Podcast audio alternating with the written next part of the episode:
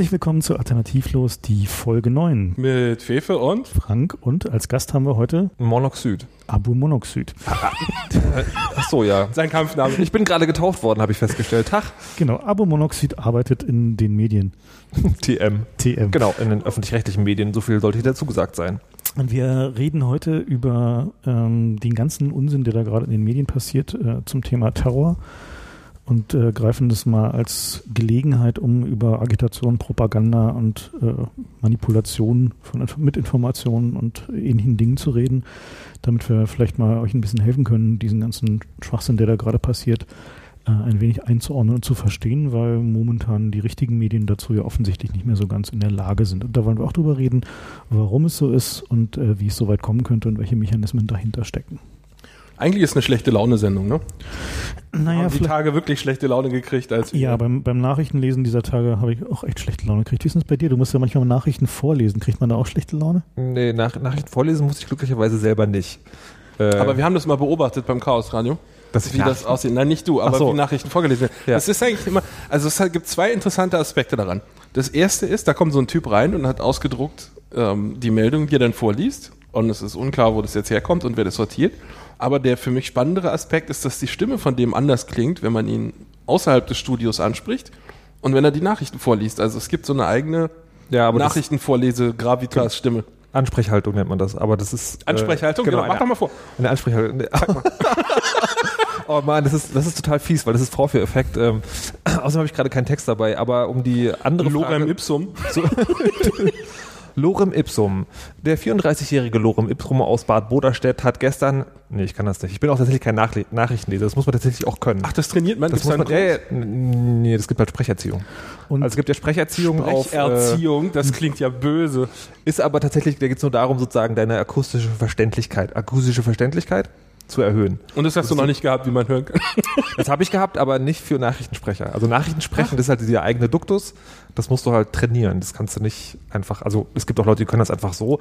Man kann das auch relativ überzeugend, relativ schnell nachmachen, aber Moment, du das liest es doch vor, das ist doch nicht dein eigener Duktus sozusagen, sondern also die Na, die- Wortstellung nee, und so ist schon. die also, Nee, nee, nee, also, also- bei den Sendern, wo sie kein Personal mehr haben, ist es ja so, dass der Nachrichtensprecher seine Nachrichten auch schreibt.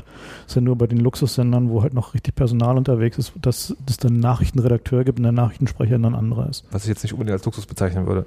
Also weil die, ja, weil du hast tatsächlich den Effekt, dass der Typ, wenn ein Typ das vorliest, der überhaupt keinen Plan davon hat, sondern der es geschrieben kriegt, dann hast du sozusagen ja nochmal eine Zwischenschranke zwischen der Nachricht und dem Du meinst, man Hörer. ist dann nochmal emotional distanzierter und, davon? Äh, genau. Und ähm, ich kenne das eigentlich so, dass die, also bei den, bei den Fernsehsendern ist es zum großen Teil so, dass die Beiträge sind natürlich von Autoren, Mhm. aber die Anmoderation schreibt sich der, äh, der Moderator selbst oder er kriegt sie zugeliefert, arbeitet sie aber so durch. Redigiert dass sie er- noch ein bisschen. Naja, er schreibt sie vor allen Dingen sozusagen so, dass sie von ihm kommen. Also er Mhm. passt sie seinem, seinem, seinem Sprechverhalten, seinem Wortlaut an.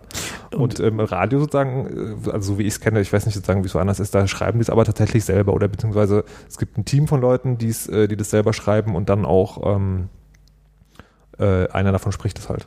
Mhm. Aber man, du arbeitest ja mit den Leuten im Zweifel näher zusammen. Wie, wie, fühlen die sich nicht komisch dabei, wenn sie dann so einen Terror-Bullshit vorlesen müssen?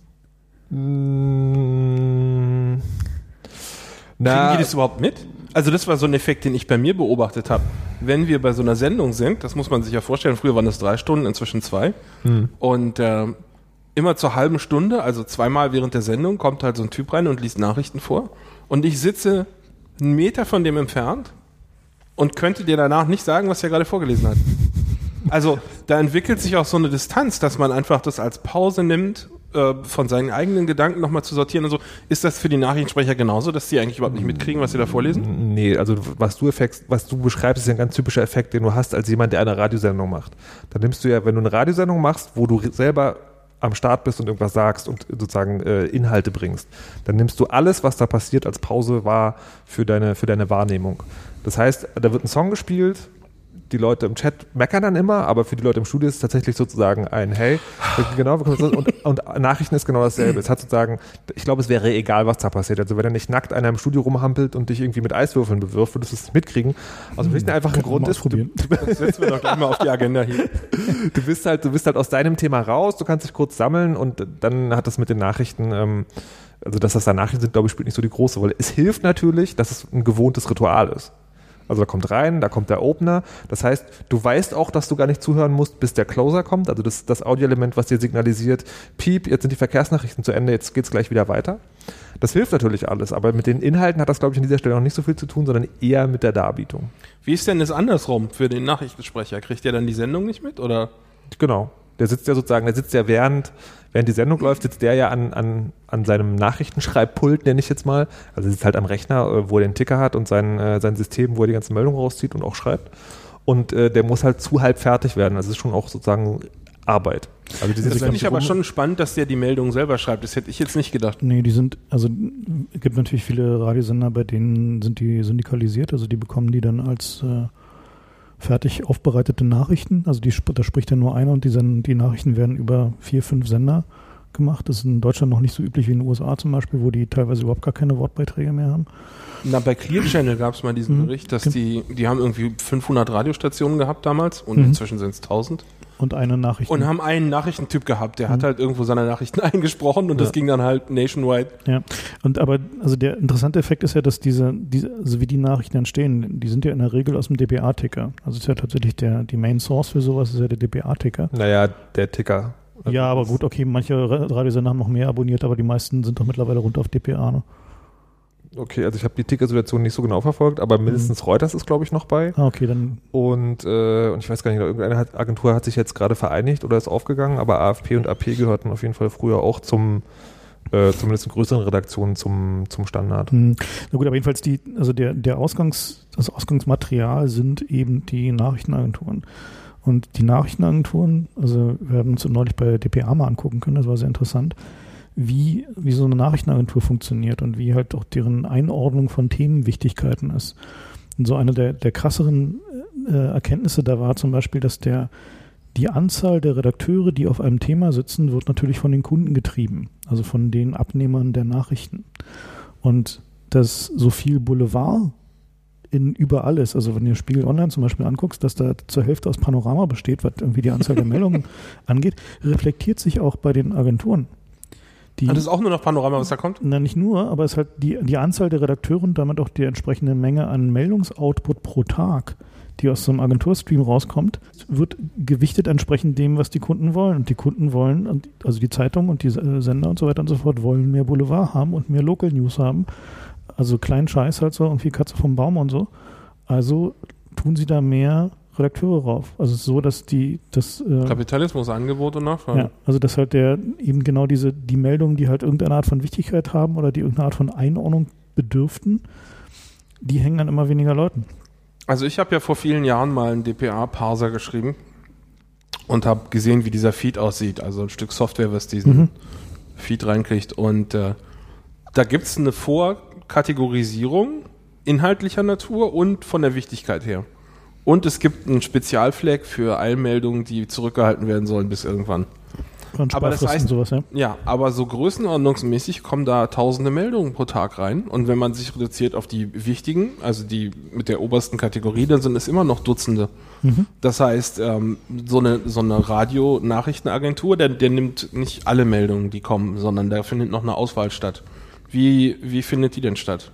Naja, Nach welchen Kriterien? Also nehmt es- ihr da auch sowas wie, das ist jetzt hier um die Ecke, das nehmen wir mal rein, oder das ist in unserem Ja, es- Sendegebiet, das ist es wichtiger? gibt, ja, es gibt so ein, so klassisch sagt man immer so die ominöse Zielgruppe. Es gibt ja jeder Radiosender hat ja eine Zielgruppe. Also das Publikum, für das er sendet. Ich glaube, wir haben keine Zielgruppe, oder? Niemand, niemand, doch, ihr habt auch eine Zielgruppe. wir Ihr haben Leute, jeden- die ihr habt Computer haben.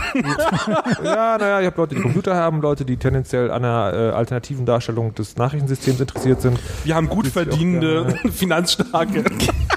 Also man ist die Vorbereitung darauf, dass wir irgendwann eine Werbung schalten werden. genau, die beste ihr habt Werbung. sozusagen Nerd-Hipster als Zielgruppe. Also Hipster finde ich jetzt abwertend. Äh, Das war auch, äh, egal. Ähm, nee, das, Du also, Apple-User musst dir den Mund aufreißen, ja? du Nachbau-App. äh, egal. Äh, wo wir stehen geblieben, Zielgruppe, genau. Und das ist natürlich sozusagen, also ähm, du sendest für ein bestimmtes Gebiet. Das heißt, wenn da eine Bombe hochgeht, ist das noch eher interessant sozusagen, äh, Ja, als gut. ob die irgendwo in Timbuktu hochgeht. Du sendest für ein bestimmtes Alter, das ist ja bei Radiosendern sozusagen wichtiger als, äh, als bei Fernsehsendern, dass sie eine bestimmte Zielgruppe im Alter haben. Und ähm, Wobei wollen ja nicht alle die, die Jugendlichen haben. äh, ja, also ich meine, gut, bis, sagen wir bis ja, auf ja, Klassikradio, aber eigentlich, wenn man irgendwie so Leute fragt, dann sagen die alle, ja, wir haben die unter Das 40-Jährigen. natürlich. Also äh, wenn du, äh, also perfekt als Programmchef ist es für dich, wenn deine Leute, also gerade wenn du Privatradio bist und äh, Werbung schaltest, ist natürlich perfekt für dich, wenn deine Zuhörer sämtlich und sonders zwischen 14 und äh, 35, glaube ich, sind oder sowas. Ähm, Und mindestens 50.000 Euro mehr verdienen. so sieht's aus. Aber das passiert natürlich nicht. Und es gibt bei, gerade bei, bei Fernsehsendern einen interessanten Effekt. Die wollen das natürlich auch, sind aber gleichzeitig darauf angewiesen, dass alle ihre Beiträge so verständlich sind, dass sie das Publikum, was den Großteil der Quote ausmacht, nicht verlieren. Und das bedeutet halt oft genug 50 plus. Ja? Na gut, da- also öffentlich-rechtlich. ja, Wie war das CDU-Altersdurchschnitt? Das war doch dieser berühmte Lacher von Holgi.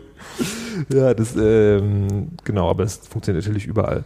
Und danach willst du auch die Nachrichten aus. Und dann gibt's natürlich Klassiker. Also wenn die, wenn die Bundespolitik irgendwas sagt oder ein Minister zurücktritt, das wird halt vermeldet. Also es gibt Moment, halt, wenn die Regierung was sagt, das möchte ich ja doch ein bisschen genauer Ja, nicht, jetzt. nicht, wenn die Regierung was sagt, als wenn Angela Merkel sagt, oh geil, Currywurst ist total super.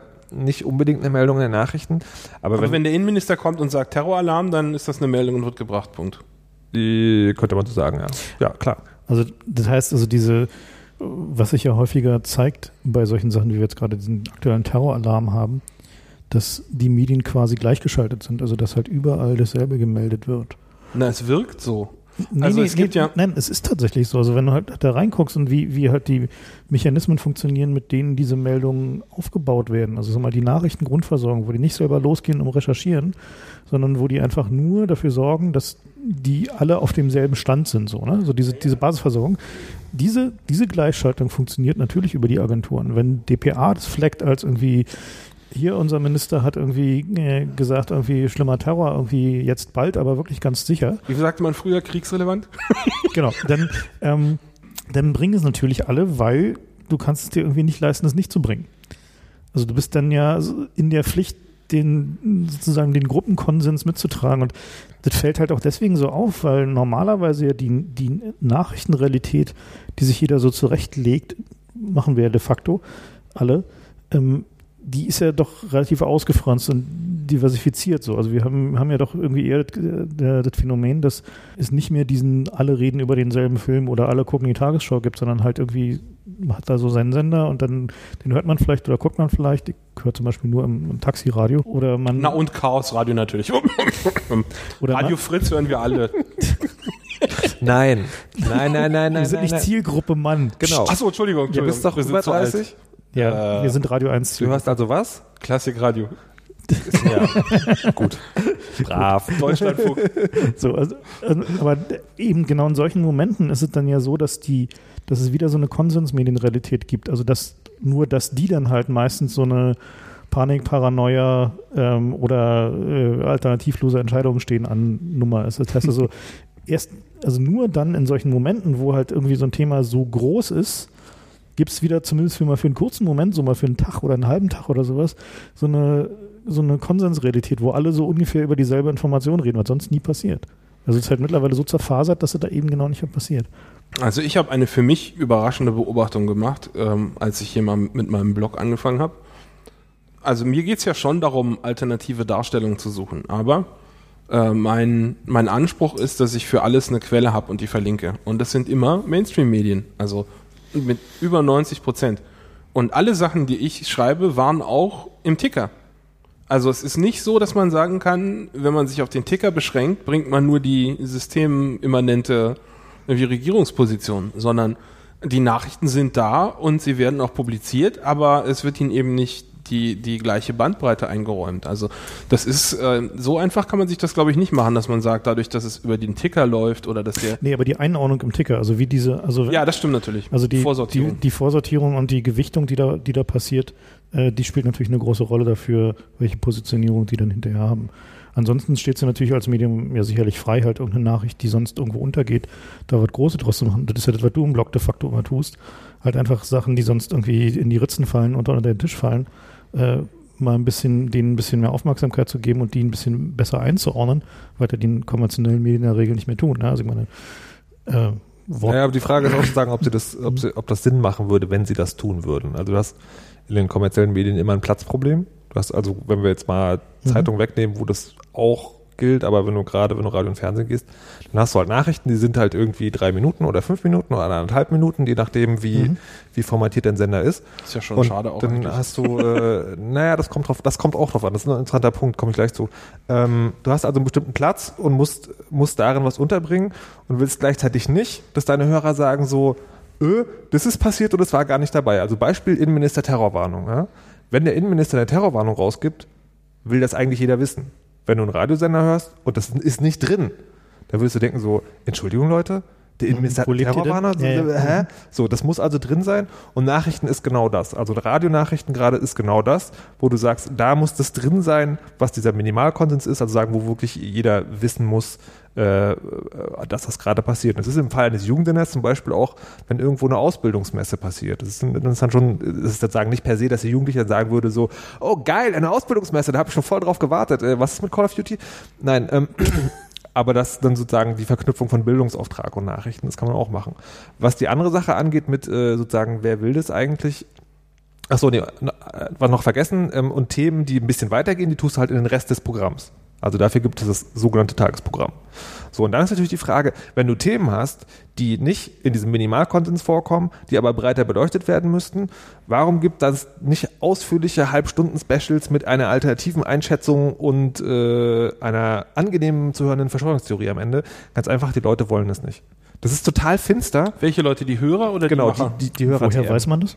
Das weiß man. Ähm, also das Ding ist, da geht es ja natürlich schnell um Statistiken und sowas, aber... Also ich meine, diese Medienanalyse, auf die sich da mal alle berufen, ist total ja, okay, Bullshit, also, oder? Dass die Medi das möchte ich gerne auch noch thematisieren. Okay, also dass die, dass die Medienanalyse besonders viel, also die Medienanalyse funktioniert so, zweimal im Jahr werden Leute auf Festnetzapparaten angerufen und dürfen dann sagen, welchen Radiosender sie hören. Dass das natürlich gerade als Jugendradio eher als suboptimal empfunden ist. Ich habe auch zwei Festnetzanschlüsse. Ja, genau. Ähm, das ist was anderes. Nee, aber es gibt zum Beispiel ähm, interessante Experimente, wo du dir einfach, das sind natürlich dann Stichprobenexperimente, aber die sagen, finde ich trotzdem was aus. Du nimmst halt Leute, die sozusagen repräsentativ, was auch immer das heißen mag, aber so eine größere Kontrollgruppe von Leuten, setzt sie in einen Raum, spielt ihnen Radiobeiträge vor und äh, die haben so einen Regler und je nachdem, wie interessiert sie sind und äh, sozusagen gerade zuhören, drehen sie den hoch und runter. Oh, das ist ja fies, das ist ja wie die Gong-Show, oder? Und was du feststellst ist, das heißt immer so, irgendwie dein Beitrag soll nicht länger als 2,30 sein. Und als Autor denkst du dir immer, du, ey, du Arsch, das ist voll spannend. Ich mache dir so drei Minuten oder vier und das ist richtig geil. Und du stellst fest, egal worum es geht, also ganz egal worum es geht, ab 2,30 macht der Regler so nach links so aus. Ist ja bitter. Das, so, das ist so. Der Punkt ist, na, kann man natürlich dagegen sagen, naja gut, du hast diese repräsentative Gruppe, die interessieren sich vielleicht nicht fürs Thema, was soll denn das? Das zählt ja alles nicht. Aber der Punkt ist, und jetzt rede ich tatsächlich nur vom Radio. Vom Fernsehen halte ich sowieso nicht viel, aus anderen Gründen. Aber jetzt rede ich erstmal nur vom Radio. Ähm, ist Radio ist die Kunst, einen Beitrag so zu machen, dass er nicht nervt, wenn du dich nicht fürs Thema interessierst und dir einen Ansatzpunkt für ein Thema gibt, wenn du dich dafür interessierst. Und das ist ein sehr schwieriger Spagat. Und daher kommt es auch, dass du so Themen so verkürzt darstellst und halt nicht mhm. diese halbe Stunde hast, wo du sagst, jetzt also, ausführlich. Also wir haben ja unsere Hörer mal befragt, ähm, worauf diese stehen. Mhm. Und die wollen eigentlich alle immer mindestens zwei Stunden. Zwei Stunden was? Sendung. Ja, also wir haben explizit gefragt, wollt ihr lieber zwei kurze oder eine lange Sendung? Mhm. mhm. Und überwiegende Mehrheit war, lieber lang. Nehmt euch Zeit, Jetzt ist aber, also. Und gut, wir sind jetzt kein Radio, sondern wir werden halt von Special Interest hier. Ja, das ist halt ein wichtiger Punkt. Es ist schon ein wichtiger Punkt, glaube ich. Klar, klar, natürlich. Äh, aber, aber, was wir sehen, ist halt eben, das ist ja, also mit dieser Aufmerksamkeitsspanne, das ist ein, ist ein ganz, ganz wichtiger Punkt, auf den wir ähm, noch ein bisschen rumreiten müssen, weil ähm, äh, es vermehren sich ja die Anzeichen, dass die Aufmerksamkeitsspanne für auch lange Texte schrumpft. Mhm. Das heißt also, dass die eine immer größer werdende Anzahl Leute nicht mehr in der Lage ist, sich länger auf ein Thema zu konzentrieren, sei es Text oder sei es Radio. Also dass halt keine, ja, keine, keinen Willen oder auch einfach keine neurologische Fähigkeit mehr dazu da ist, sich eben mit längeren Sachen auseinanderzusetzen. Ich habe neulich mit Juristen geredet und die haben, also die Juristen Ausbildung machen, die haben das ernsthafte Problem, dass viele von den Leuten, die gerne Rechtsanwalt oder so werden wollen, dafür schlicht nicht mehr geeignet sind, weil sie nicht in der Lage sind, einen 35 oder 60-seitigen Vertrag zu lesen, zu verstehen und irgendwie im, im Kopf zu behalten. Mhm. So deren Aufmerksamkeit tatsächlich fängt nach zwei Minuten an zu wandern. Also es hat so ein offensichtlich so ein, wir haben uns offensichtlich mit diesem Internet, zumindest einige von uns irgendwie, äh, unser Hirn ganz schön zerwarzt so dabei. Und das sind natürlich auch Sachen, die auch äh, ausgenutzt werden. Also wenn wir zum Beispiel angucken, so wie heutzutage, da kommen wir jetzt ja dann so ein bisschen so zum, zum Thema der Sendung eigentlich, nämlich wie funktioniert denn eigentlich so Spin und äh, Pressemanipulation oder auch öffentliche Meinungsmanipulation? Und da wird es ja genau ausgenutzt. Dass, also zum ersten Mal fiel mir es auf bei der Geschichte, äh, wo die Zeit diesen, dieses riesige, mehrfach ausklappbare Handtuch hatte über den Leuna-Skandal. Die hatten so ein, die Zeit ist ja nun schon kein kleines Blatt, ne?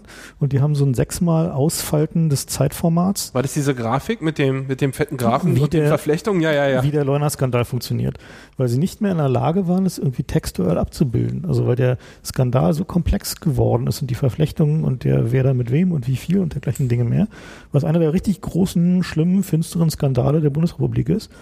Und der ist so komplex geworden, dass niemand mehr in der Lage war, ihn abzubilden. So und auch, also sind auch die, die Skandalhaltigkeit des Materials halt, man hätte da wahrscheinlich irgendwie 50 kleine oder 100 kleine Skandale draus machen können oder mhm. müssen, aber es war halt einfach nicht mehr möglich, es irgendwie abzubilden. Und das ist tatsächlich auch so eine, so eine Sache, die wir immer wieder sehen, jetzt gerade bei, äh, bei ja, äh, Geschichten, Sauereien, die passieren, dass versucht wird, es so komplex zu machen, dass du es eben nicht mal mehr in 230 darstellen kannst.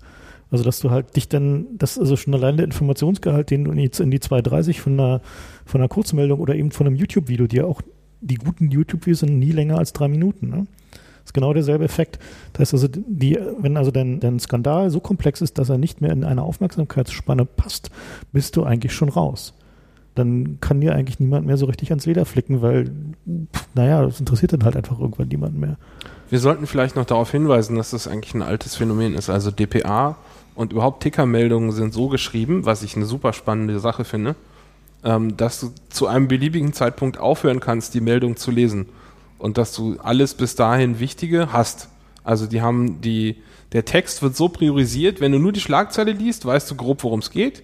Und je mehr du liest, desto mehr Details hast du, aber es ist nie so, dass du irgendwie runterscrollen müsstest und am Ende sind erst die wichtigen Sachen. Sondern Tickermeldungen sind so aufgebaut, gerade für diese Aufmerksamkeitsökonomie, ähm, dass alles wichtiger am Anfang ist. Was ja bei Zeitungen andersrum ist. Mhm. Da ist es immer wieder so, dass der Teil, den ich zitiere, ist ist der, sind die letzten der Nachsatz, Absätze, genau, ja. der letzte Absatz. Ja. Und ähm, das ist schon spannend. Übrigens, was mir auch auffällt, also wo mir auch die, die Redakteure immer wirklich leid tun, ist, dass die, die Zeitungen ja aus Werbegründen, Werbemaximierungsgründen äh, dazu übergegangen sind, ihre, ihre Stories aufzusplitten auf mehrere Webseiten. Und du musst dann unten immer auf Nächste Seite, genau. Mhm. Was mich ja tierisch abnervt. Aber jetzt stell dir mal vor, du machst da die Log-Auswertung. Da kann ich dir aber mal schriftlich geben, dass irgendwie 80 Prozent der Leute nur die erste Seite angucken. Und jetzt stell dir mal vor, du bist der Typ, der diesen Satz, den, den, den Artikel geschrieben hat. Du hast da irgendwie eine Woche recherchiert da hätte ich auch irgendwann keinen Bock mehr, eine Woche zu recherchieren, wenn eh keiner liest so. Mhm. Also das ist schon alles auch äh, ein Kreislauf, der sich selbst verstärkt. Aber das, das sagen ist, glaube ich, auch ein Grund, warum es gibt ja so diese, äh, diese wahrgenommene Arroganz der Medien, so, ne? Wir machen hier unser Zeug und ihr könnt uns alle mal schon an der Puppe schmatzen. Und das kommt zum Teil auch genau daher, denke ich, dass wenn du als Autor hingehst und sozusagen guckst, wie erfolgreich deine Sachen sind, du nimmst einfach dein ganzes Portfolio und guckst mal so, okay, ich habe folgende Dinge gemacht, äh, was, was sind da die besten? Und dann kommst du zum Schluss, okay, dieses, Paris Hilton. dieses ja genau, dieses, bunte irgendwie, ah, Paris Hilton Nacktvideo, hey, 50.000 irgendwas so. Und da habe ich diese feine, feine auszählige Argumentation gegen die Vorratsdatenspeicherung geschrieben. Zwei User. Und, ähm, und das Ding ist, das positioniert sich auf allen Ebenen. Du hast halt dieses mehr Boulevard, das positioniert sich in den Ebenen des Programmmanagement, also die Leute, die den Leuten, die tatsächlich was arbeiten, sagen, was ihr machen sollt. Und da, das ist dann so fest und formatiert drin, es wird auch nicht mehr hinterfragt. Und ich möchte jetzt an dieser Stelle kurz eine kleine Anekdote erzählen, ja, die, äh, die, die, tatsächlich so passiert ist. Und zwar ging es da um, äh, um, einen, um einen Mitternachtsverkauf eines neuen Produkts, wo ich hingeschickt wurde, eine Reportage zu machen. Äh, was ich auch gemacht habe. Und ähm, Wie die- sowas wie ein Harry Potter Buch oder sowas oder wie ein Computerspiel. Ja, sowas. Ähm, bekannter großer Spielehersteller, Gnome, Elfen, ihr wisst Alles klar. Ähm, und dann sozusagen also eine, eine Reportage machen über, da war jemand, ein Hörer mit, der hat ein Spiel gewonnen ähm, und der konnte dann das da abholen. Ich habe die Reportage quasi gemacht im Sinne von der junge Held, ja, also der Hörer geht zu dem Mittagsverkauf, also dem Event, bla bla bla. Alles ganz launig und so. Ähm, und ist tatsächlich äh, eines meiner erfolgreichen Stücke im Hinsicht, im, in der Hinsicht des Feedbacks von wegen, das ist ja ein cooles Stück. Äh, das konnte man sich gut anhören, weil es halt sozusagen schön produziert war und halt sozusagen einen launigen Überbau hatte. Ähm, es war aber 3.12 lang. 3.12 ist, wie wir wissen, länger als 2.30. Haben alle abgebrochen. Nee, nee, nee, nee. Es gab dann eine Begegnung mit einer äh, höher gestellten Persönlichkeit aus einem anderen Hause, die dann sagte so, ey, ich habe ja heute Morgen Radio gehört, fand das total spannend, stand in der Küche und habe mein Zeug hingelegt und wollte unbedingt den Beitrag zu Ende hören. Und ich dachte so, geil. Für dich habe ich das gemacht. Wenn du als Autor irgendwas erreichen möchtest, dann ist es genau dieser Effekt. Da irgendjemand hört deinen Beitrag, legt seine Sachen hin und hört sich das bis zu Ende an. Das ist auch so ein schönes Kompliment, was man manchmal kriegt, so ich bin extra im Auto sitzen geblieben, um das zu Ende zu hören. das nächste, was diese Person gesagt hat, war, das geht aber nicht. Die Leute haben noch morgens was zu tun. Ja. Das war doch länger als 2.30 Und ich habe meinen Gesprächspartner kurz angeguckt, weil ich dachte, er macht einen besonders subtilen Scherz. Der kriegt jetzt in Nein. die Fresse. Hat er so Nein, gemeint, ja? Hat er so gemeint. Und das ist genau der Punkt. Es ist also sozusagen, es ist so drin, dass es selbst sozusagen ein, also ein offensichtlich positives Erlebnis äh, overridet. Also wir, wir haben ja wirklich den, den vollständig gegenteiligen Effekt. Ne? Also es ist bei uns so, dass wir, wenn wir uns so die Statistik von unseren Sendungen angucken, dann sind die Sendungen, wo wir kein spezifisches Thema haben, sondern so ein bisschen so vor uns hin plaudern, von einem zum anderen springen, also halt so diese, den Aufmerksamkeitslängen halt so ein bisschen folgen. Ähm, die haben im Schnitt so ein Drittel weniger Hörer als die Sendungen, wo wir bei einem Thema bleiben, also uns in ein Thema vertiefen und ein, äh, ein Thema halt eine, eine Runde abreiten. So. Und äh, also ich vermute, dass wir es tatsächlich da mit einer, mit einer Spaltung zu tun haben. Ich muss kurz fragen, Hörer oder Downloads? Na, wir, wir Na, Hörer sind, folgen wir ja nicht, wir sehen nur Downloads. Okay. aber wir sehen, wir sehen relativ, also wir sind relativ restriktiv bei unserer Log-Auswertung. Also wir machen es nicht wie andere Se- äh, Sender oder Podcasts, die da jeden Klick da benutzen, sondern tatsächlich Ja. nur completed, completed Ja, ja, Downloads. okay. Ne? Ja, aber das, das, also ne, die eine Frage ist natürlich Mhm. sozusagen, was das natürlich fördern könnte, ist, wenn du, ein, wenn du, äh, wenn du eine Show hast, die sagt, okay, heute setzen sich Fef und Frank hin und wir machen mal so, dann kannst du das hören und wenn du es verpasst hast, ist es nicht so schlimm. Mhm. Also dann, dann gehst du nicht extra hin, Mhm. um äh, sozusagen, um es noch runterzuladen. Wenn du aber eine Sendung zum Thema X hast, Mhm. dann lädst du es dir möglicherweise runter mit der Maßgabe, das klingt interessant, das höre ich mir noch an. Aber wir sehen es wir sehen's auch an, den, äh, an der Menge an Feedback. Also, Mhm. die, also bei den monothematischen Sendungen ist der Feedback in der Regel mehr als doppelt so viel. Das wird wahrscheinlich tatsächlich einfach höher auf der To-Do-Liste landen und anscheinend sogar in dem Teil, der tatsächlich abgearbeitet wird. Ja, ja, tatsächlich. Na gut, ich verstehe Podcasten ja sowieso nicht, weil ich komme halt nie dazu, Podcasts zu hören. Insofern äh, es ist halt wahrscheinlich so ein bisschen wie, keine Ahnung, wie wenn ich im Radio sitze, weil ich höre auch nie Radio. Ja. Aber äh, ich kann es halt sozusagen nur phänomenologisch betrachten. Aber der, also was ich auch woanders sehe, also bei, bei textuellen Sachen, zum Beispiel in, in meinem Blog, ist, dass die, dass es offensichtlich eine, eine radikale Spaltung gibt zwischen den Leuten, die nur noch so auf der Oberfläche dahin skippen so und den Leuten, die noch wissen wollen. Also das einfach, da, ich weiß nicht, wie sich das zahlenmäßig ausdrückt oder so, aber es scheint tatsächlich so zu sein, dass die, die Spaltung eben nicht mehr auf der Basis von Wissen oder Bildung ist, sondern auf der Basis von Konzentrationsfähigkeit oder Willen zur Konzentration.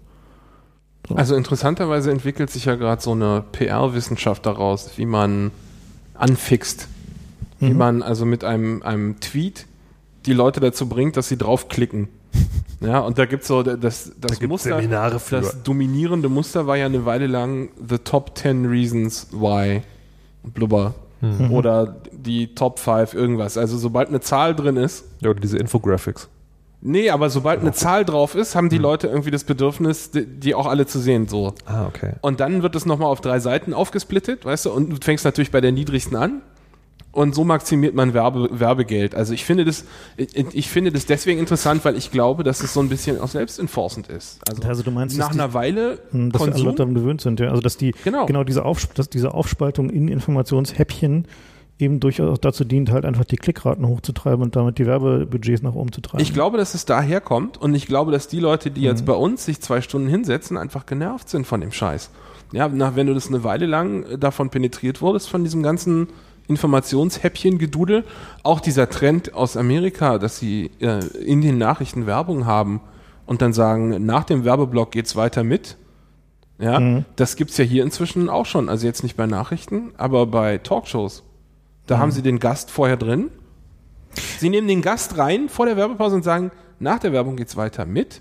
Anfix, anfix. Also diese, diese Idee, dass du deinen Hörer ständig mit irgendwelchen Versprechen anfixen musst, damit er da bleibt, das geht mir nur noch auf die Nerven. Und deswegen präferiere Diese ich Fake-Höhepunkte. ja, dieser, dieser, also auch so ein, dieser Fake-Spannungsbogen, da kommt dann ja meistens überhaupt nichts. Ja, der viel Mhm. Stimmt, so. N, so N24 oder wie heißt dieser andere? NT, N, N24 heißt der, Ja, ich, und NTV furchtbar. was sie da als Dokumentationen verkaufen, die dann auch immer genauso darauf optimiert sind. Das ist Und alles Kooperation mit Discovery Channel, was ich ja, furchtbar fand. genau. Weißt du, weil ich als, als Europäer, man hat ja immer nur gute Sachen von Discovery Channel gehört vor vielen Jahren. Ja, und wenn dann Als mal die gesehen hat, ja. Und wenn man das mal sieht, dann denkt man so, oh mein Gott, das ist da, oder History Channel. Ja. History Channel klingt ja, als wenn es da um Volksbildung geht, aber weit gefehlt. Ja. Da kommt nur noch irgendwie Hau drauf, Kabum, wie der Mann in der Wildnis, der sich von irgendwie Regenwürmern ernährt und so. Nur Scheiße. Und besonders bizarr ist es dann, wenn Da kommt das da oder sind das die Sachen, die NTV kauft? Nein, das sind die Sachen, die drüben das kommen. vor allen Dingen sind das, da- ist halt, das ist hier, das kommt als nächstes. Das haben wir hier noch nicht so. Aber so der Mann, der in die Wüste geht und zeigt, wie Survival funktioniert, indem er die läuft, das läuft hier auch alle. Der Punkt, gibt's hier auch schon? Ja, ja. Also, Ach du Scheiße. ich das aber nur so, wenn ich gelangweilt in irgendeinem Hotel rumhänge und irgendwie kein. Internet da ist oder so. Und äh, das Problem, also nee, nicht das Problem, also das Interessante daran ist, wenn man das dann hier sieht, die haben hier ja nicht so viele Werbeblöcke wie da drüben. Und dann haben die manchmal. Genau, dann siehst du mal diese Fake-Höhepunkte. Diese Fake-Höhepunkte, die dann so ins Nichts laufen, wo eigentlich so ein Werbeblock hätte sein müssen und dann Ah, geht's ja, auch ja. mit irgendeinem belanglosen Scheiß weiter, ja. Also, Lustigerweise kriegen die Amis totalen äh, Herzinfarkt, wenn sie hier Sachen gucken müssen, weil die sind halt viele Werbeblocke gewöhnt, die aber jeweils nur so unter eine Minute lang sind.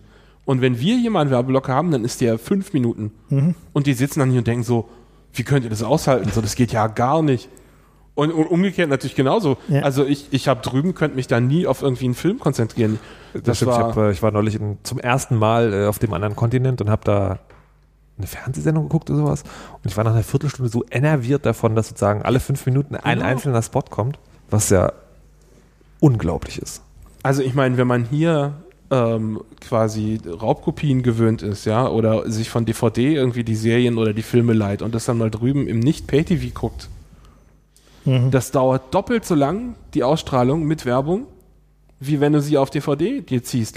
Ja. Und da verstehe ich auch plötzlich, wieso es drüben einen Markt gibt, um sich diese DVDs zu holen. diese, diese Serien-DVDs. Ja, da war, das wäre mir ja auch zu blöd, da 20 Werbeblöcke rauszuschneiden. Weißt du, solange es nur drei sind, kann man das ja irgendwie noch machen, aber Aha. 20? So, nee, Ja, der- da hätte ich auch keinen Bock mehr. Also interessant ist ja, dass, dass es ja genau so auch in der Politik funktioniert. Ne? Also dass der die momentan effizienteste Strategie, wenn du irgendeinen Skandal an der Backe hast, ist aussitzen. Es gibt, also weil der, der News-Cycle, wenn jetzt also mal wieder irgendeine Sau durchs Dorf getrieben wird, die jetzt nicht strategisch getrieben wird, wie jetzt gerade diese Terrorpanik, sondern die halt einfach nur so passiert. So, ne? So Sommerlochdinger wie. Ja, was weiß ich hier, irgendeine Bischöfin fährt mal wieder bei Rot über die Ampel oder so, ne? Die hätte einfach mal verdammt nochmal nur zwei Wochen nur das Maul halten müssen und dann wäre das gewesen. So, da hätte sich niemand mehr dran erinnert, weil die eben diese, diese Aufmerksamkeitsspannen so kurz geworden sind, auch die institutionellen Aufmerksamkeitsspannen. Also wir sehen es ja immer wieder, wenn wir den, den Nordjahresrückblick machen. Also dann denken wir so, was, das ist alles dieses Jahr passiert? So, das ist halt irgendwie so, Vor allem haben wir das selber schon wieder fast alles vergessen, ne, weil einfach so viel Scheiße reinkommt.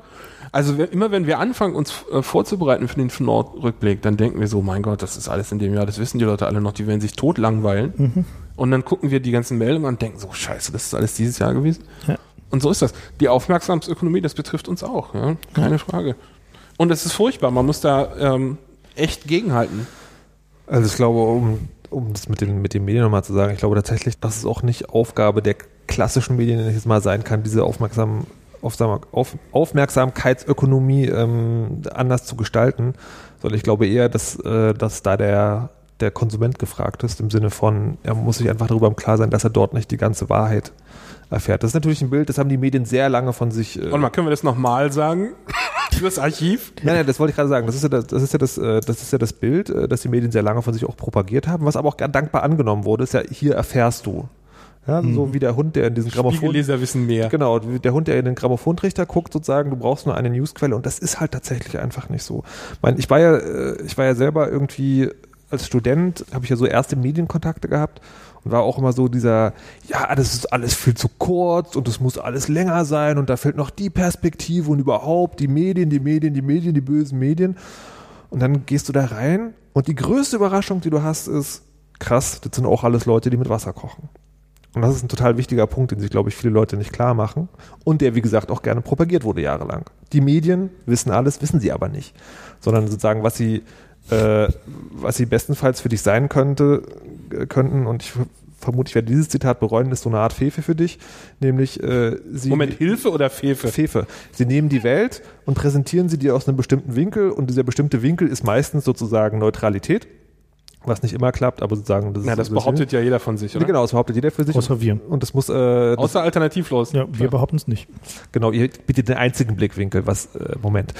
Wir sagen die Wahrheit, das ist nicht neutral, wir sagen einfach die Fakten.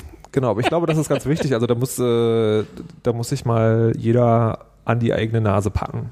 So.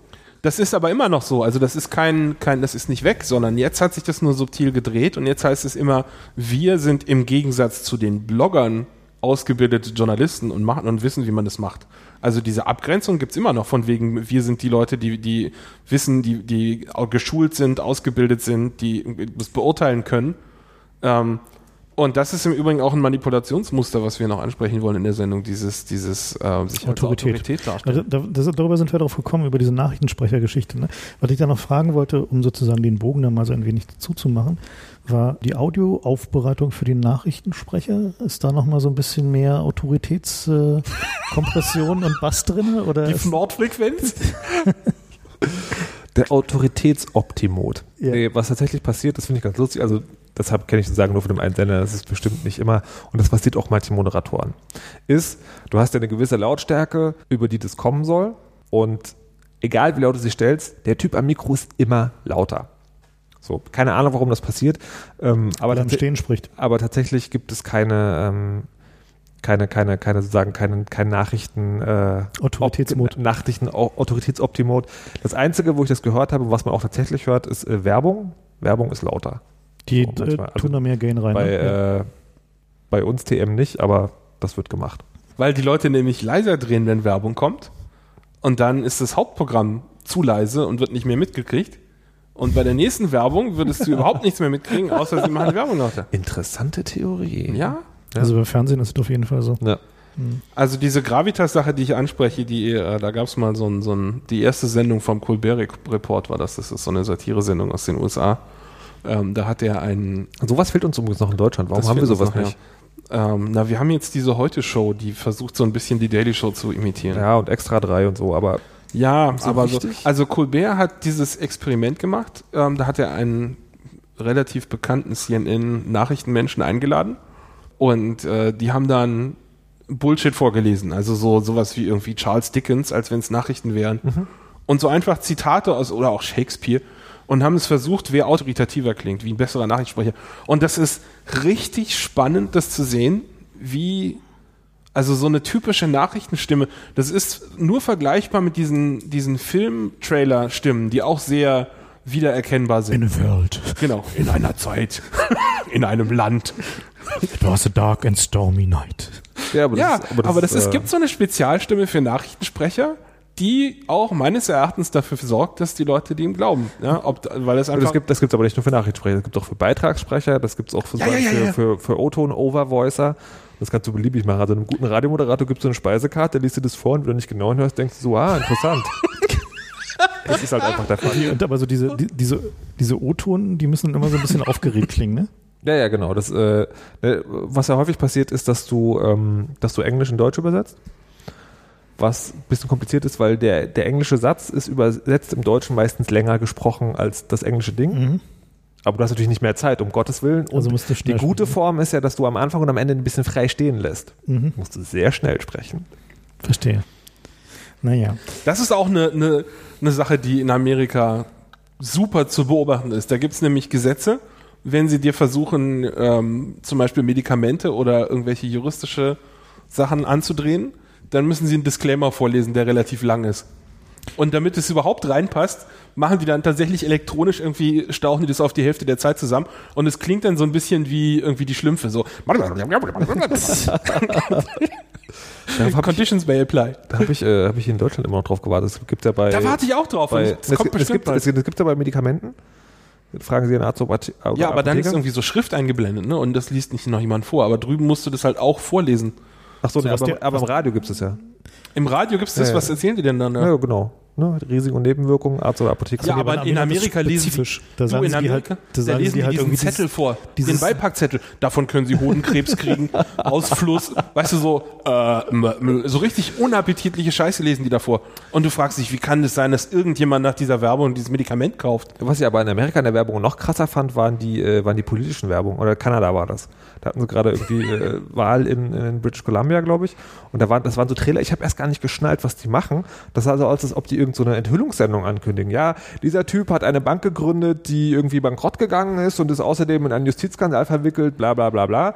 Und irgendwann habe ich aufmerksam hingeguckt, habe hab festgestellt, am Ende sagen die, diese Paid Werbung wurde, wurde gesponsert von und dann halt gegnerischer Kandidat. Unglaublich. Committee for, inzwischen sind sie weiter, da ist es nämlich Committee for und der Kandidat. Und dann ist es irgendeine Stiftung. Großartig. Weil die Kandidaten selber, ähm, die sind, die kannst du dann verklagen, wenn sie was Falsches behaupten, aber so eine Stiftung halt nicht.